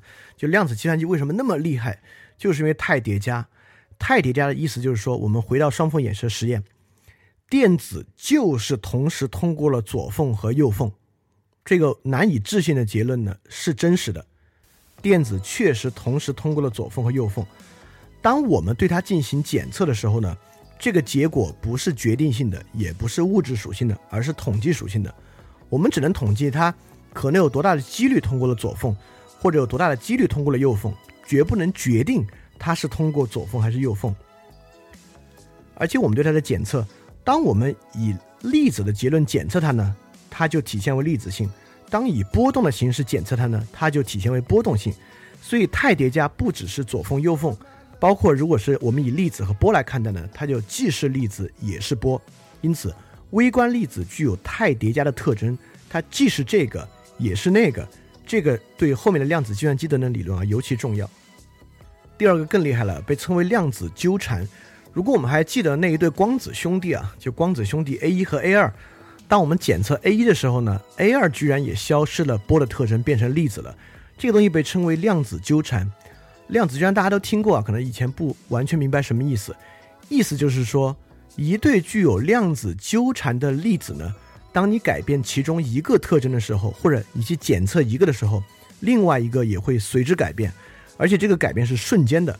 这个有多瞬间呢？就我们现在技术检测，因为中国中科大的这个量子研究中心好像还挺厉害的，就他们检测呢，这个改变速度大概是比光速要高四个数量级，就光速的一万倍。这是什么概念？就光速都是什么概念了？而且我们现在认为它比光速高四个数量级呢，大概是因为我们就能现在就能测这么快了，就我们测验仪器就就就，因此反反正意思是非常快非常快非常快，就就这么快啊，我们就会产生一些非分之想了。这个非分之想就是说，既然我们我们假设现在有一对光子兄弟啊，光子兄弟 A 一和 A 二，我们把 A 二弄到火星上去，那我们现在在地球上改变 A 一呢？A 二也就随之改变，我们就会认为，我操，我们是不是找到了一种超越光速的通信方式？这东这个东西呢，被称为 EPR 杨谬误。就 EPR 杨谬呢，是由三个物理学家的名字构成的。就是我呢，只记得第一个，一是爱因斯坦。这个 EPR 杨谬呢，意思就是说，他们用一个思维实验来说明为什么量子理论不靠谱。因为爱因斯坦是不太接受量子理论的，他。不靠谱，他们就做了这么一个思维实验，跟我刚才说的一模一样。就我们东发一个，西发一个，到很远的地方去，那岂不是这个信息传播超过光速了呢？因为经典力学认为没有东西的速度可以超过光速，那这个是怎么回事呢？它就与经典力学产生了相反的结果。这个东西被称为 EPR 杨谬误。但 EPR 杨谬误有两个问题，这里要说。第一个问题完全来源于刚才的用词。我们说我们在地球上改变 A 一。是不是火星上的 A 二就随之改变？意思是说，我们认为 A 一 A 二啊好像是可以随便变的，但事实上实际结果不是这样，实际结果是我们只能去确定 A 一，也就是说机会呢可能只有一次，所以我我可以举个这样的例子啊，就像呢我给地球火星上的两个人送礼物，就我给其中的一个人送了这个两个手套，但我发错了，就只发了一只，所以他们俩也不知道谁是左手谁是右手啊。反正就只发了一只，那地球上这个人打开一发现，哟，左手，他就立马知道火星上那个人拿的是右手，所以量子纠缠你也可以这么简单去理解它。但这个意思是说，你不能现在把地球上这个左手变成右手，因此火星上那个就变成左手，你是没有改变它的可能性的。这就像双缝检测一样，当你以粒子的方式检测它呢，它就是粒子了。你现在不能说我又把它改变成波动，它又改变成波，这是不可能的。呃。这在这在海森堡不确定性上呢是不可能的，但是不是那么不可能呢？也不是。最新的科技成果呢，就是想做这样的量子通信可能性的产。这是我们今天最后要讲的，也是这个中科大就现在最厉害的这位叫潘建伟，就中国可能量子领域的领军人啊。他的实验成果呢叫做量子隐形传态。这个量子隐形传态就是干这个远距离。瞬间传瞬间传输这个事儿了，但现在还在很初级、很初级的阶段。呃，那我们一会儿到最后再来讲，因为就那样的一个实验呢，我也不完全确定我是不是真懂了，但是可以尝试来说一说。所以这就是量子纠缠。所以量子纠缠确实是一个很有意思的一个量子现象啊。就这个现象，我们又开了很多脑洞，大概这个脑洞啊都跟量子通信有关。我们觉得，哎，这样是不是可以实现超光速通信了？有这种可能性。那很多科幻片里面那种呃超光速的通信呢，包括跨。跨宇宙的即时通信呢，都是，呃，可以说，如果他们非要写原因呢，是写在这个量子纠缠之上的。正是因为量子纠缠的存在，所以我们可能实现超光速的通信。那第二个重要的概念是几率，也就是说，过去牛顿力学的世界是确定的，就是一旦你给定条件呢，一个物质在哪儿，这个物质各个性质啊，包括比如说我们说一个流翔吧，就流翔的质量、流翔的速度，因此流翔线的动量。流线线的角度，我们都是能够确定的，但是在量子的世界里面，一切都是几率。也就是说，我们都知道态叠加，对吧？所以它它可以以各种态存在于各种不同的地方，我们能够观察出来的呢，仅仅是一个几率。因此，这个物质本身呢，肯定有物质波，物质波是存在的啊。它它它应该就最后我们可能没有时间介绍，但是就是量子场论，这个场论大概就是。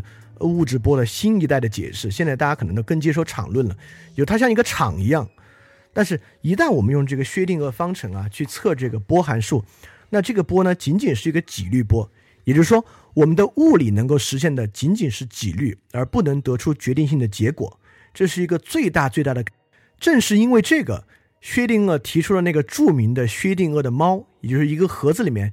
有一个半衰期，在一一个小时之内百分之五十会衰衰减的一个原子，它直接连这个铁锤，铁锤有个毒气罐，这个毒气罐呢，猫就要死要活了在里面。所以说，猫在这一个小时之内呢，处于既死又活的状态。我们只能呢去测算它的几率。就薛定谔提出薛定谔的猫，不是为了传播量子理论，恰恰是他反对量子理论，他自己无法接受，仅仅是。能够计算几率波，仅仅得出几率这个结果，因此他是反对这个几率论的。但是没想到这个薛定谔的猫呢，现在却成为了量子理论传播最好的工具，这也挺讽刺的。但我们回头看薛定谔的猫这个实实验啊，就知道薛薛定谔有一点说的没有什么道理。就薛定谔认为这个猫处于既死又活的状态呢，其实说的不对。这里面真正处于叠加态的呢，是那个半衰期的原子。就那个原子有有没有衰衰减啊？其实是真正是一个叠加态的东西。这里面的锤子和猫呢，是它的衍生现象。所以非要说那猫和那个锤子呢，其实好像偏离了这个东西最初的一个意向啊。但是这个东西应该现在是至少量子力学上是被广泛接受的，就是几率。而且它可能还不能以传统的几率方式来理解。就比如说我们掷硬币啊，我们大概都知道硬币的正面反面的几率呢，就是百各百分之五十。那么，作为一个这个呃骰子呢，只要这个骰子做的足够好呢，大概每一面的几率呢都是六分之一。我们我一个六面骰，我们可以这么去理解。但我们是不是认为，因为比如说这个硬币和骰子的最后的可能性是总和一定为一嘛？那就是六加六次六分之一等于一，也就是说，传统经典物理的几率只要靠简单相加，就可以得到这个全部的可能性为一。那我们认为量子啊是几率，我们大概意思就是说，你反正算不准嘛，总是一个几率。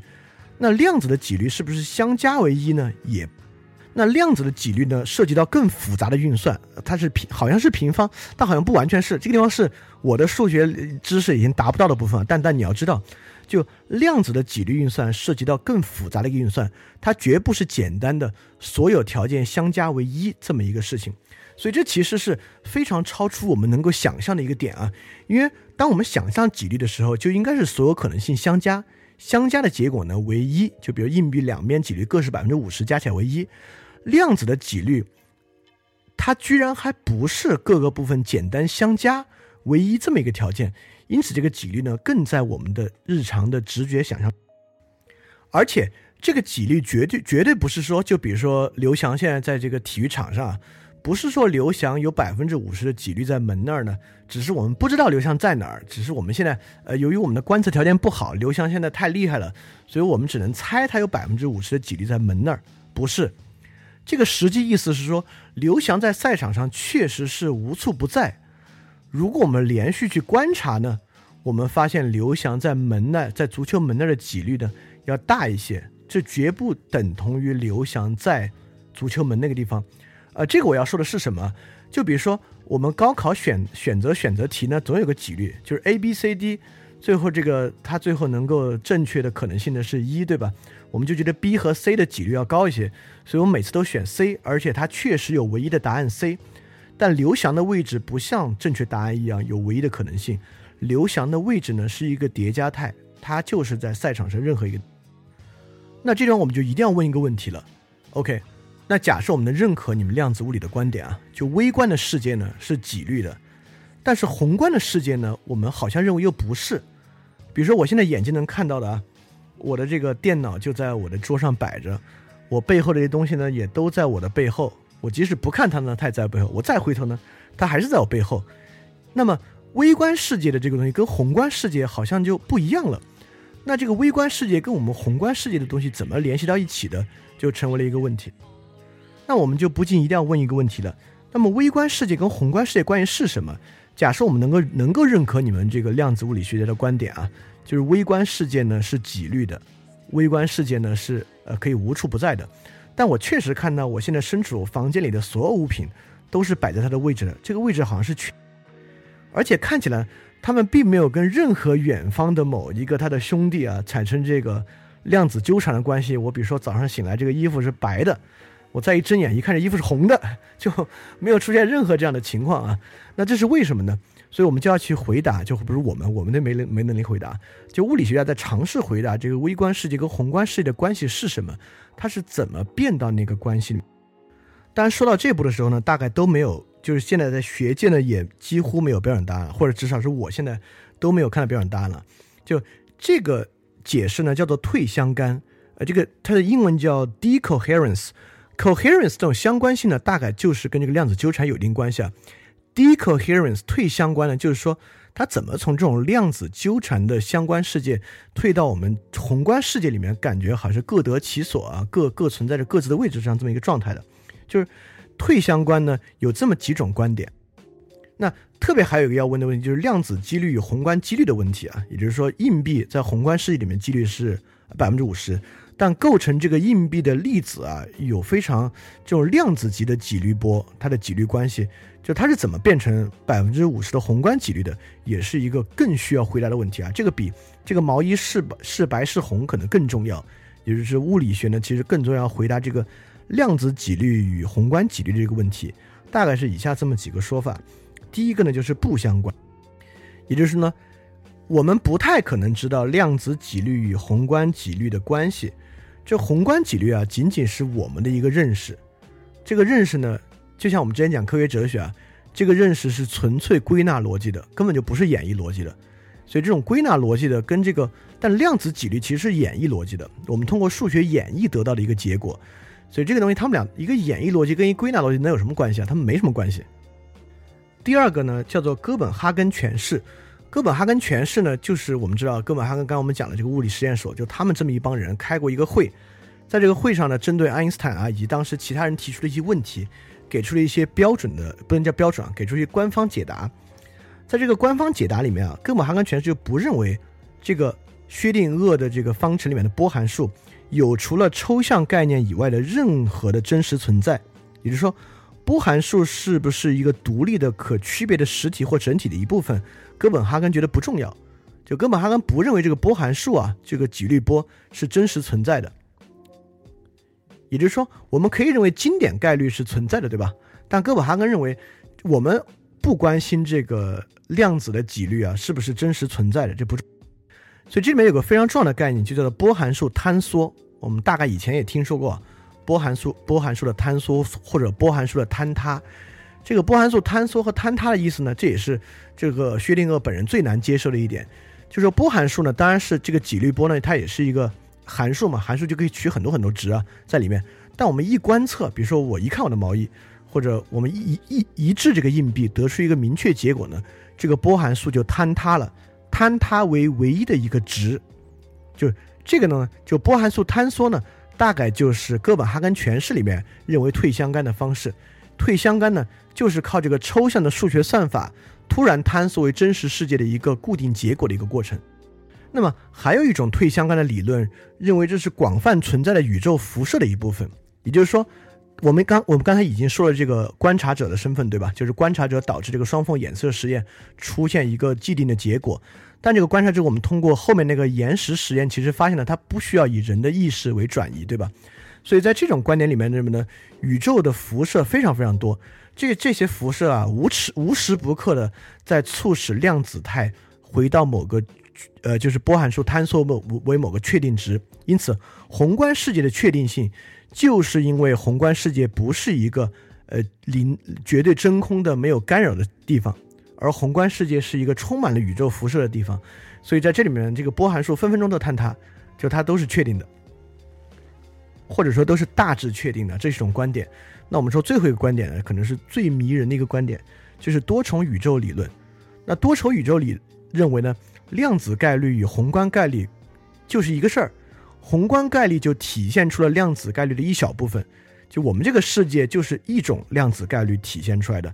那其他概率呢，就是其他的宇宙，所以有无限多个宇宙。多重宇宙观念呢，也是有很多人认可。当然，我已经完全无从判断它是对是错怎么样了。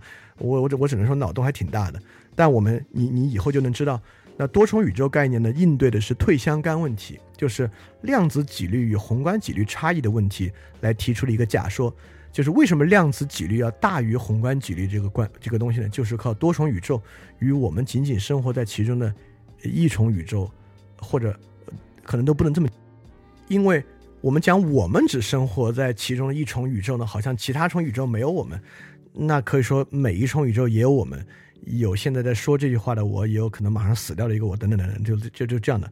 因为所有这些例子呢，可能也都是它的一个歪曲。但我们现在讲的就是退相干的问题。我们刚才讲了几率，现在讲宏观几率宇宙，就与这个量子几率之间的这个关系。那么这里面就要说到一个更有意思的东西了，就是宏观几率与量子几率呢，就形成了有一个量子抑制的概念。有一个木星的卫星啊，叫木卫七。这个木卫七呢，是在这个不断的不规则翻转的。就木卫七在围绕木星公转的同时呢，它的自转不像地球一样啊，我们地球是沿着这个南北轴，在这个在这个环形的自转。这个木卫七呢，是在不断的不规则的翻转。这个不规则的翻转呢，符合一个混沌的量子混沌的这么系统。我们算这个木卫七的翻转啊，认为它也就能转三十七年。就转三十七年就应该不会再转了，这是我们用数学算出来的。因为我们现在其实算行星能力已经很强了。我们观察木卫七的时间呢还没有三十七年，但没有任何一个科学家认为木卫七可能我们下次再看它，它已经没有这么翻转了。这是为什么呢？既然我们算它只算出它是只能转三十七年，但我们还确实认为它会继续转下去的原因是什么呢？就是我们不断的看木卫七在哪儿。在促使木卫七产生这种量子坍缩，也就是说，它的混它的量子混沌状态在一下下坍缩，而这个坍缩呢，抑制着量子混沌状态的变化。就是因为我们不，但这么说起来有点太奇怪了，或者我没完全理解。但我觉得这个说法挺有意思的，就是因为我们不断的在看木卫七，或者说我们用更更理性的方法来讲啊，就宇宙的辐射在不断的照着木卫七，木卫七的这个状态呢，却能够更长时间的持续下去。就是说，由于我们的观察效应和这个宇宙辐射一直照着它这个效应呢，所以木卫七的量子混沌受到了抑制，因此它的翻转时间比起我们数学计算起来的要更长。这个称为量子抑制。那还有一个是我们的科学已经验证的更有意思的一个，就原子核的衰变啊，大概有一个我们知道个半衰期，对吧？所以说有有一定的时间之后呢，它就它就衰减掉了。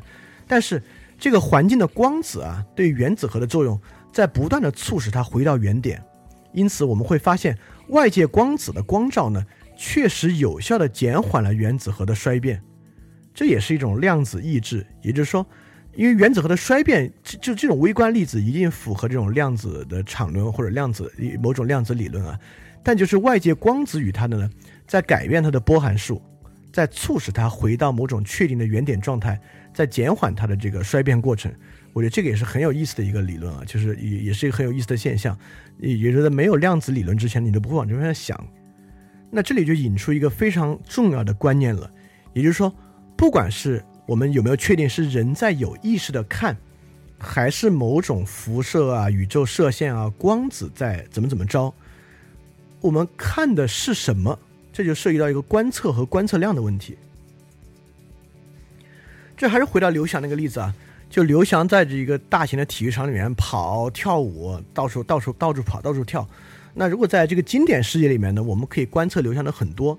就任何一个固定的时间，我们都能观测刘翔的位置。如果刘翔在原地打转的话，我们可以观察它的它的动量啊、它的旋转角度啊、它的转速啊等等，我们都可以来观测。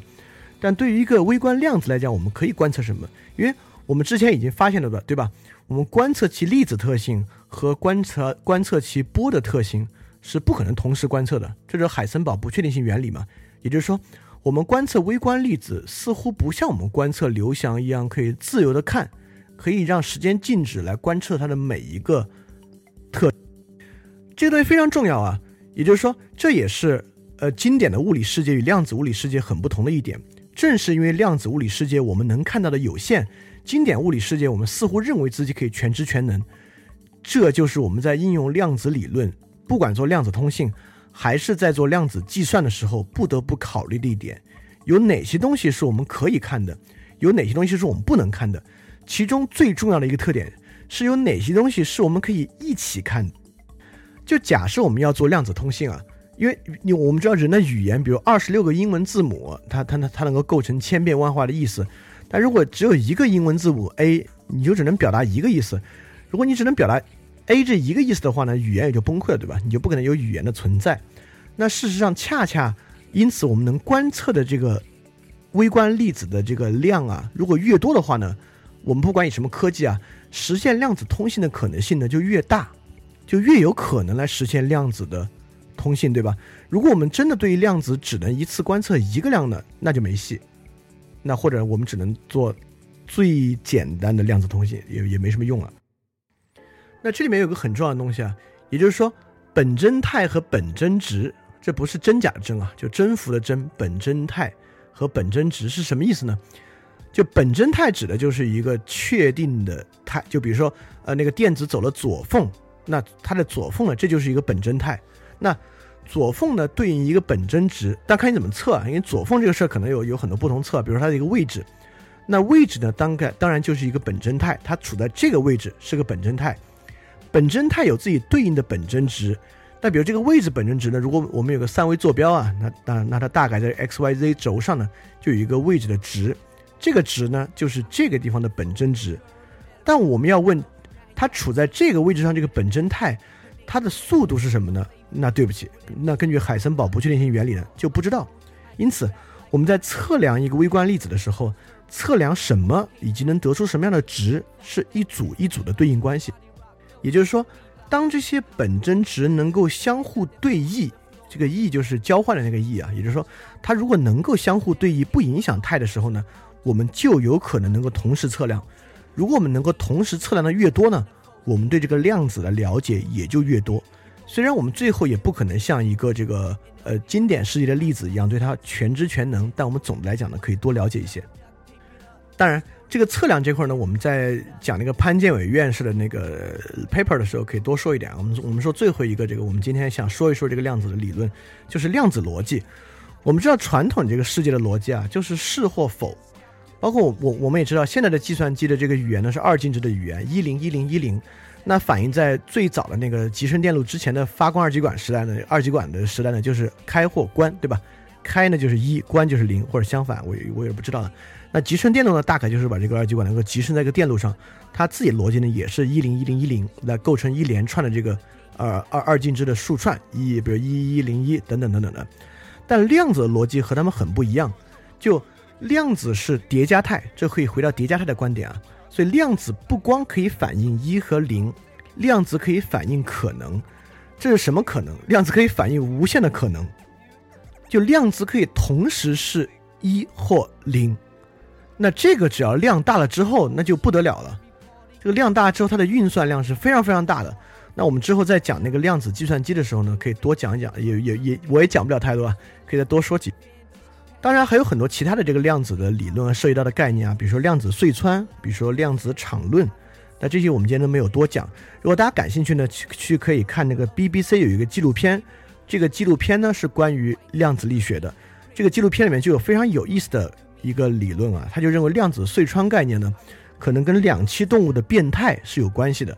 就比如蝌蚪怎么就变就就变成青蛙了？就这个过程呢，我们现在科学家发现呢，可能跟量子隧隧穿是有关系的。这里边我要多说一句，因为我们马上要讲量子的应用啊。就现在我们已经可以开始使用量子理论去解释很多现象了，比如说激光，就比如说两栖动物变态，比如说量子纠缠跟鸟识别方向等等等等，我们都在解释。但我们知道科学理论可能有两，一种呢是解释性的，包括哲学也是一样，一种是解释性的。哎，我们一一旦有这么一个假说呢，这个假说能够用于验证很多东西。第二种呢是建构性的，就一旦我们知道这个理论呢可以去做好的事情。就比如说牛顿的物理呢，比如蒸汽机啊等等啊，如果没有牛顿力学，你都做不到。就现在现在我们这个世界，这个花花世界很多东西都都必须牛顿力学，包括牛顿的热力学原理之后呢，我们才可能做。所以从这个角度来讲呢，那牛顿的理论当然有很强的建构性，当然它也可以用于解释很多东西，来解释天体的运行啊等等，都是都可以用于解释。但是我们从建构性的角度来讲量子理论，我们能够看到什么样的建构性？这一定是大家最关心的，就是既然如果物理学有一个。呃，天翻地覆的一个完全的革新的话，这个革新可能能带来什么人类社会的革新，或者我们能够从中如何受益呢？可能是我们很关心的一个事。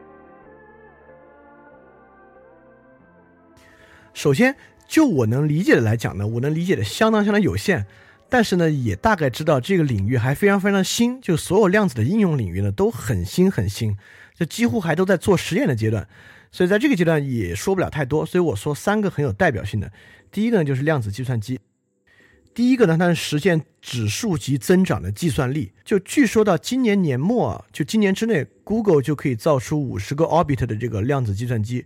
如果能成功的话呢，在一些很细的应用之上，它的算力已经超过现在的超级计算机了，它的算力相当相当强。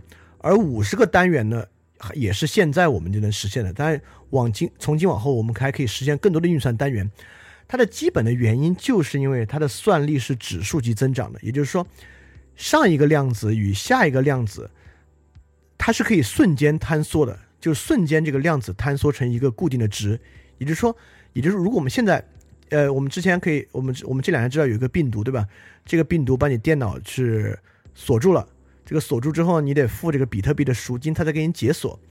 它呢大概是用现在这种 RSA 的算法给你加密的。这种算法如果现在你要解密呢，就需要非常非常高的运算量。因为我们举个假设例子啊，假设呢它是一个十二位的密码，或者它是用一个十二位的数字反算过来的，那它的可能性呢就有十二的话，我可能举大了，就八位吧，它就有九千九百九十九万九千九百九十九次。那么如果你用一个计算机去算呢，如果你用撞的方式，你就得一个个撞，你从零零零零零一开始，慢慢慢慢转到九千九百九十九万九千九百九十九，这个周期对于传统计算机呢就非常非常长。但如果对量子计算机呢，只要在它的能算的值之内，它就是瞬间的，因为它可以瞬间坍缩到一个固定的值之上，它是不需要花时间的，因为它可以用叠加态，它瞬间可以覆盖所有的可能性，对吧？它的可能性不需要零一零一来生成，它的可能性可以用叠加态全部来实现。那比如说五十位算力的这个 orbit 的这个量子计算机啊，那就应该是二的五十次方的可能性。那这个可能性远远大于九千九百九十九万次了。那如果破解这种 R S C 的密码呢，它就可以一下瞬间这个密码就算出来了。所以如果现在 Google 这个量子计算机得出来呢，如果他们这个算法也是成熟的话呢，很可能这个这个横扫全球的 WannaCry 这个东西呢，Google 可以出个开源的，你就把你电脑拿出来一算。就能够把你这个密码给你算出来，所以量子计算机现在看起来在某些领域有很强的应用啊。当然，现在的实际问题呢，就是我们还没有这么多的算力的，我们的算力可能有几的，有十几的、二十几的，有这种可能性啊。但现在可能公布出来的都是十以内。这个潘建伟院士呢，就我们我国不是前前段时间报道嘛，我们建成了一个量子计算机，它的算力是多少我忘了，就不是很大，这肯定没有到这个五十的地步。而且现在呢，也仅仅是一个概念而已啊，所以现在量子计算机还是一个很早的概念。但我们大概能够理解的，就是它具有非常非常高的算力，在某些特定的领域之上，确实能够远超出我们现在的计算机。而且这还有一个很重要的东西啊，就我们现在计算机的算力呢，我们知道大概是跟它的 CPU 处理的速度有关。而如果你稍微了解一点 CPU 呢，就能知道 CPU 的功率啊，纳米级越低，它的集成度越高。集成度越高呢，它的运算能力就越强。比如现在 IBM 好像做到，如果没记错的话，我可能有没有数量级的问题啊？它可能数字有问题，是三十纳米还是十一纳米？已经做到这个量，它确实有个很大的问题。就现在三十纳米、十一纳米这个级上呢，它还是应用经典力学世界的所有规律。但你再往下做呢，你就已经做到粒子级了。当你做到粒子领域呢，你也就开始受到量子理论的影响。你也就必须开始构建量子的计算机，也就是说，我们现在这个科技路径啊，就这个集成电路的路径，它也不是无限发展的。当它的这个集成程度进入进入量子的这个级别，就进入到微观粒子级别呢，它也无法再应用现在的技术来做。那量子计算机还有一种厉害的点呢，在于信息的预先制备。也就是说，如果我们用 Google 搜索来做简单解释的话，它就很强。假设我最后要搜的是量子计算机这个东西啊，我可能。刚用中文输入法输 L 的时候，它就已经构成了所有和 L 有关的这个叠加态的结果全部算出来了。也就是说，当我打这个量子计算机回车的时候呢，现在的搜索方法就是你你打完量子计算机回车呢，它就开始拿这个关键词去搜。但是在量子计算机里面呢，你打回车呢，就是它的这个波函数坍缩的一点，它就早就已经把所有可能性全部搜完了。当你打这个量子计算机一回车，它就坍缩成一个值，就瞬间搜索结果。当然，现在搜索不耗什么计算资源啊。这个你你平时搜你也不觉得慢，如果你翻墙速度快的话，得是瞬间出来。我只是拿这个搜索举个例子，你可以想象，任何其他逻辑如果算力得当的情况之下，它都能够预先制备所有的信息，而你最后的决策那一点仅仅是波函数坍缩，它可以瞬间呈现出你。所以这是量子计算机。我们接下来讲的这个呢，是现在就可以用的，也就是说，现在可能很快就要进入商用阶段，很快就可用的，就是量子加密。就如果你们看过二战谍报片的话，你们都会发现，这个特工啊，抓住其他国谍报人员呢，特别想知道的就是你们的这个密码本是什么，把你们的密码本给我们，我们就可以破译你们的密码。所以，传统加密呢，大概都是一套编码加密的方法，也就是说，一旦你获取密码本。也获取它的原始密码了之后呢，你就可以反向编译出来它要说的是什么。那现在计算机，呃，就是有有有很多解解密的方法呢，也是这样的。你算力足够高的话，你就可以一第一要么以撞的方式撞出来，要么你反向编的方式反向把它编出。就大概为什么，如如果你稍微有一点编程的话，你会发现有些网站给你生成一个私钥或生成一个公钥，他都再三告诉你，可千万别泄露啊。这东西你要告诉别人了，你就完蛋了。对，确实，因为你把这东西告诉别人之后呢，别人就可以编译出你的密码。但量子加密的厉害之处在于哪个地方呢？第一，量子加密的随机数是真正的随机数，因为我们知道现在生成随机数呢，大概也都是需要一个，呃，你这边有一个密钥，这个密钥或者有一个算法逻辑去生成一个随机数。而这个随机数呢，只要只要任何人只要知道这个逻辑呢，他就可以反向知道你原来的数字是什么，或者随机数从何而来。因为我们都会发现，就比如说有一些我们之前都下载过一些软件，对吧？这个软件要输一个验证码，但这个验证码呢，你在网上可以下一个那个 crack，这个 crack 你就可以生成一个验证码，填进去呢就可以破解这个软件。就是因为那种软件的这验证码生成过程呢是伪随机。它其实有一套逻辑的，所以当人们知道这个逻辑之后呢，它它就可以生成一个这个验证码生成器，你只要拿它生成的，它就是能够通过其测试。但量子加密是真随机，为什么呢？它的随机过程就是靠叠加态坍缩来实现的，因为所以说谁也说不好到底是什么逻辑，没有我们能够已知的逻辑啊，它就是真正的随机数，所以这种随机数你根本就不可能知道它的生成原则。正是因为这样的特征呢，所以说一个量子信息呢是不可复制的。就比如说，A 向 B 发送一段密码，这个密码呢，比如说 C 要截获了，它复制一个呢，你是没法复制的，因为你一复制呢，它就不一样了，或者在你复制的时候，它就已经坍缩了，对吧？所以向当 A 向 B 发这个密码的，除了使用者 B 接到之后呢，任何人在中间截获呢，是不可能再把它复制一次的。因此，你这个密码是不可复用的，它是唯一的一次，而且还是真正的随机的。所以这个量子加密大概过程是这样的：就 A 生成一个数，把这个数发给 B，假设是个八位数啊，发给 B 的过程之中呢，由于这个量子的随机性呢，这八位数里面有三个数呢，它就它就变了，就变成别的数了。所以 A 跟 B 呢再来对一对，就哪几个数变了？OK，我们发现这仨数变了。好，A 跟 B 有个约定，那把这三个数筛掉，剩下五位数呢就是我们的密码。因此呢，它只能在 A 跟 B 之间。一次进行，而且它是不可能有规律的，也不可能在中间截获这个密码来使用。因此，这个量子加密呢，它的这个安全系数确实比现在的方式就高。但听到这里呢，其实我最开始了解完了之后，我也有点就觉得有点遗憾啊，因为你总觉得量子加密应该是个可能更高级的东西啊，它很可能跟这个量子纠缠有什么关系啊？但实际上呢，那个量子纠缠确实没有什么关系。那你也会发现，现在如果可以商用的啊，或者已经比较成熟可以使用的呢，它确实利用的是量子一些其他的特征，而不是我们可能认为它最神奇的那几个特征。但这恰恰也是可能呃很很好的某种应用逻辑啊。那这是量子加密。那我们来说今天的最后一个，就是潘建伟院士做的那个量子隐形传态。我我给尝试一下，看我能不能稍微说明白。这个量子隐形传态，也就是说，把远距离的两个量子传某一个态，就是我们刚才讲的本真态，把这个态传过去。但这个距离量子通信还远的没边儿了。但是传态呢，至少是它的基础。如果我们能够有一个方法把这个量子的传态传过去呢，很可能未来就可能用作量子通信。这个第一次实现量子传态呢，是九七年，是潘建伟和他的老师在德国实现的。那潘建伟现在是辗转回国。它来独立来做呢？它最近实现的是多个自由度。这个自由度是什么意思呢？就是我们刚才讲的测量值，也就是说有没有一次能传几个态。如果一次你你只能传一个本真值过去呢，它可能用处不大。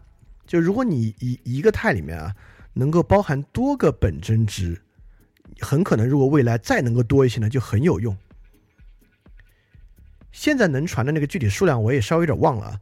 但如果如果最后比，因但是这个难度的增大呢，每多一个态呢，因为你要找到可以相异的算算符都很困难，都是指数级的增长这个难度。所以说现在大家做这个研究，到底最后能不能用得上呢，也不好说。但确实是挺高精尖的东西啊。它大概是这么一个传法，它不是靠两个互相纠缠的光子来实现的，而是三个。比如说，光子 A 一和光子 A 二是两个有这个量子纠缠的两个微观粒子啊，我们把它各发到很远的一个地方去。我们现在呢，就量子 A 二有跟它一起的有一个量子 B，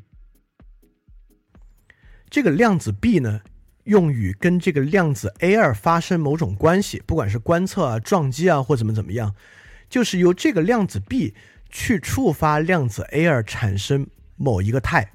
假设量子 A 二就说右旋吧，咔就转起来了。那么量子 A 一呢？如果量子 A 一是一个玻色子啊，玻色子就是说两个是相反的，它就左旋了。如果量子 A 一跟量子 A 二是个费米子呢，就是一样的，那那那它也就右旋了。因此，我们是靠这个 C 触动量子 A 二，导致量子 A 一能够产生跟量子 A 二相同或相反的一个态。那这次潘建宇院士的实验的这个高明之处就是多自由度。也就是说，如果你就只能传一个左旋右旋的，就是单自由度的，你就只能传这么一个信息。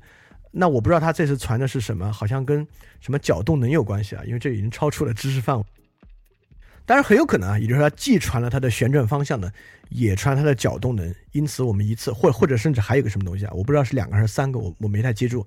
也就是一次呢，我们可以把量子 B 二的三个东西呢传给量子 B 一。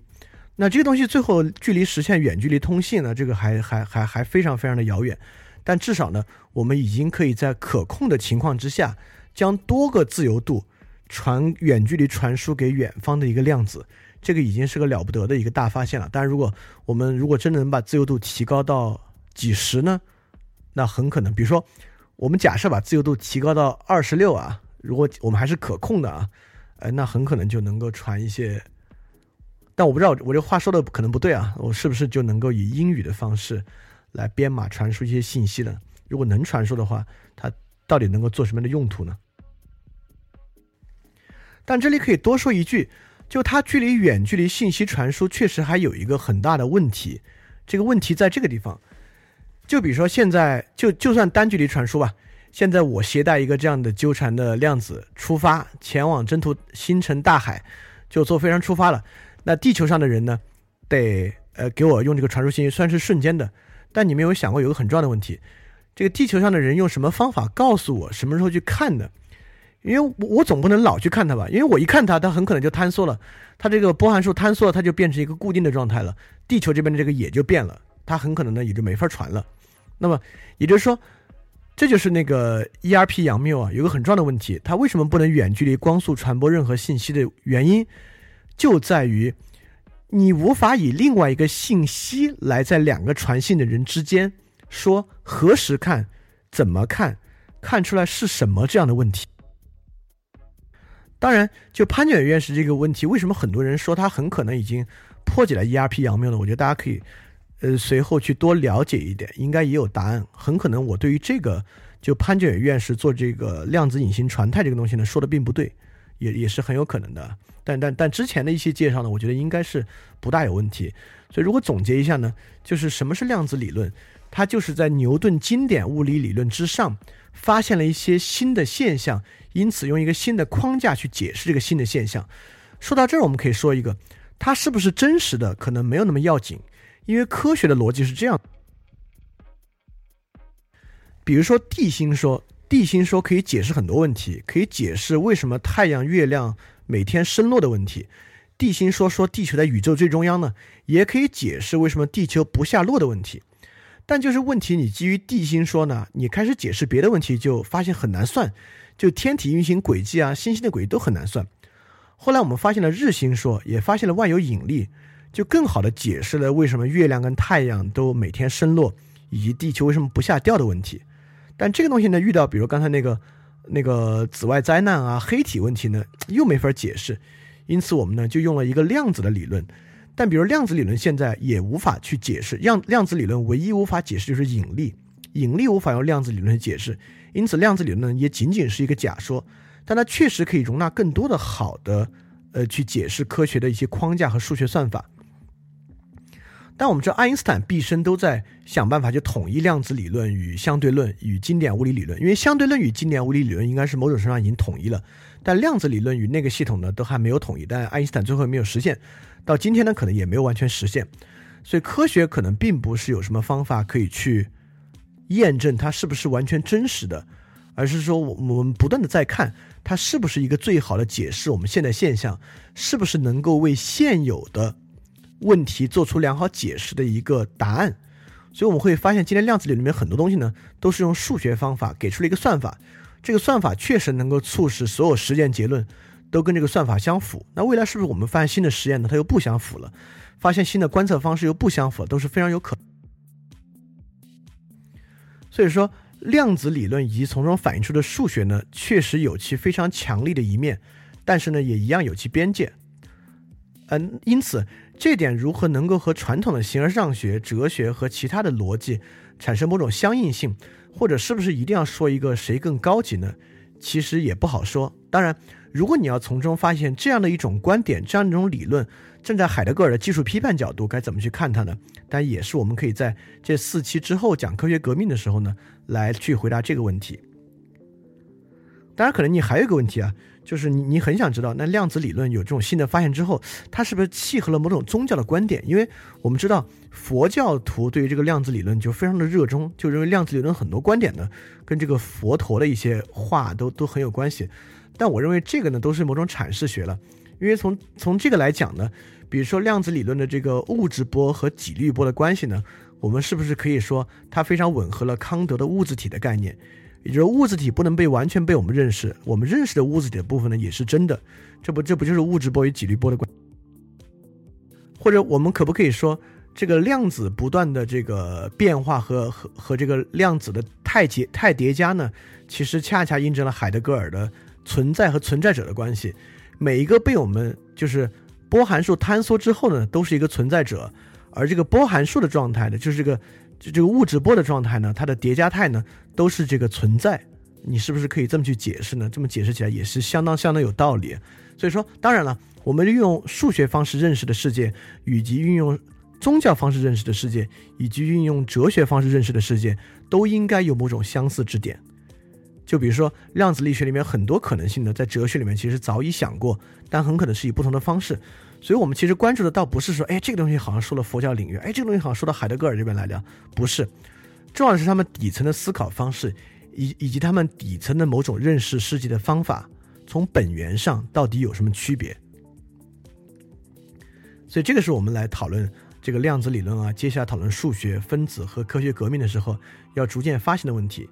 就它与从古希腊以来，亚里士多德、苏格拉底所带来的哲学的方法，以及我们所知道其他的艺术的美学的方法，到底是一个什么样的不同的方法？那我们通过介绍呢，是想给出这样的对比。所以今天是我从一个完全不懂高等数学的角度了，来介绍量子理论，介绍一些实验，介绍一些理论。那不知道是不是让你对量子理论有稍微清晰点的认识，或者多知道一些？如果能行的话呢，我就算是达到了我的目的。所以很感谢大家的时间，我们差不多今天就到这儿。那下周呢，我们来讲数学，就是一个完全不懂高等数学的人呢，要再来分享一下关于数学的知识。那我们下周再见。非常感谢你收听本节目。如果希望每周一加入微信群，跟我们一起学习，提出问题，看到每次分享的 keynote，可以微信添加想借 Joy Share，想借的拼音 x i n g j i e，Joy Share J o y s h a r e。并说牛津通识读本就可以被我们拉入群中，每周一起学习了。欢迎你来。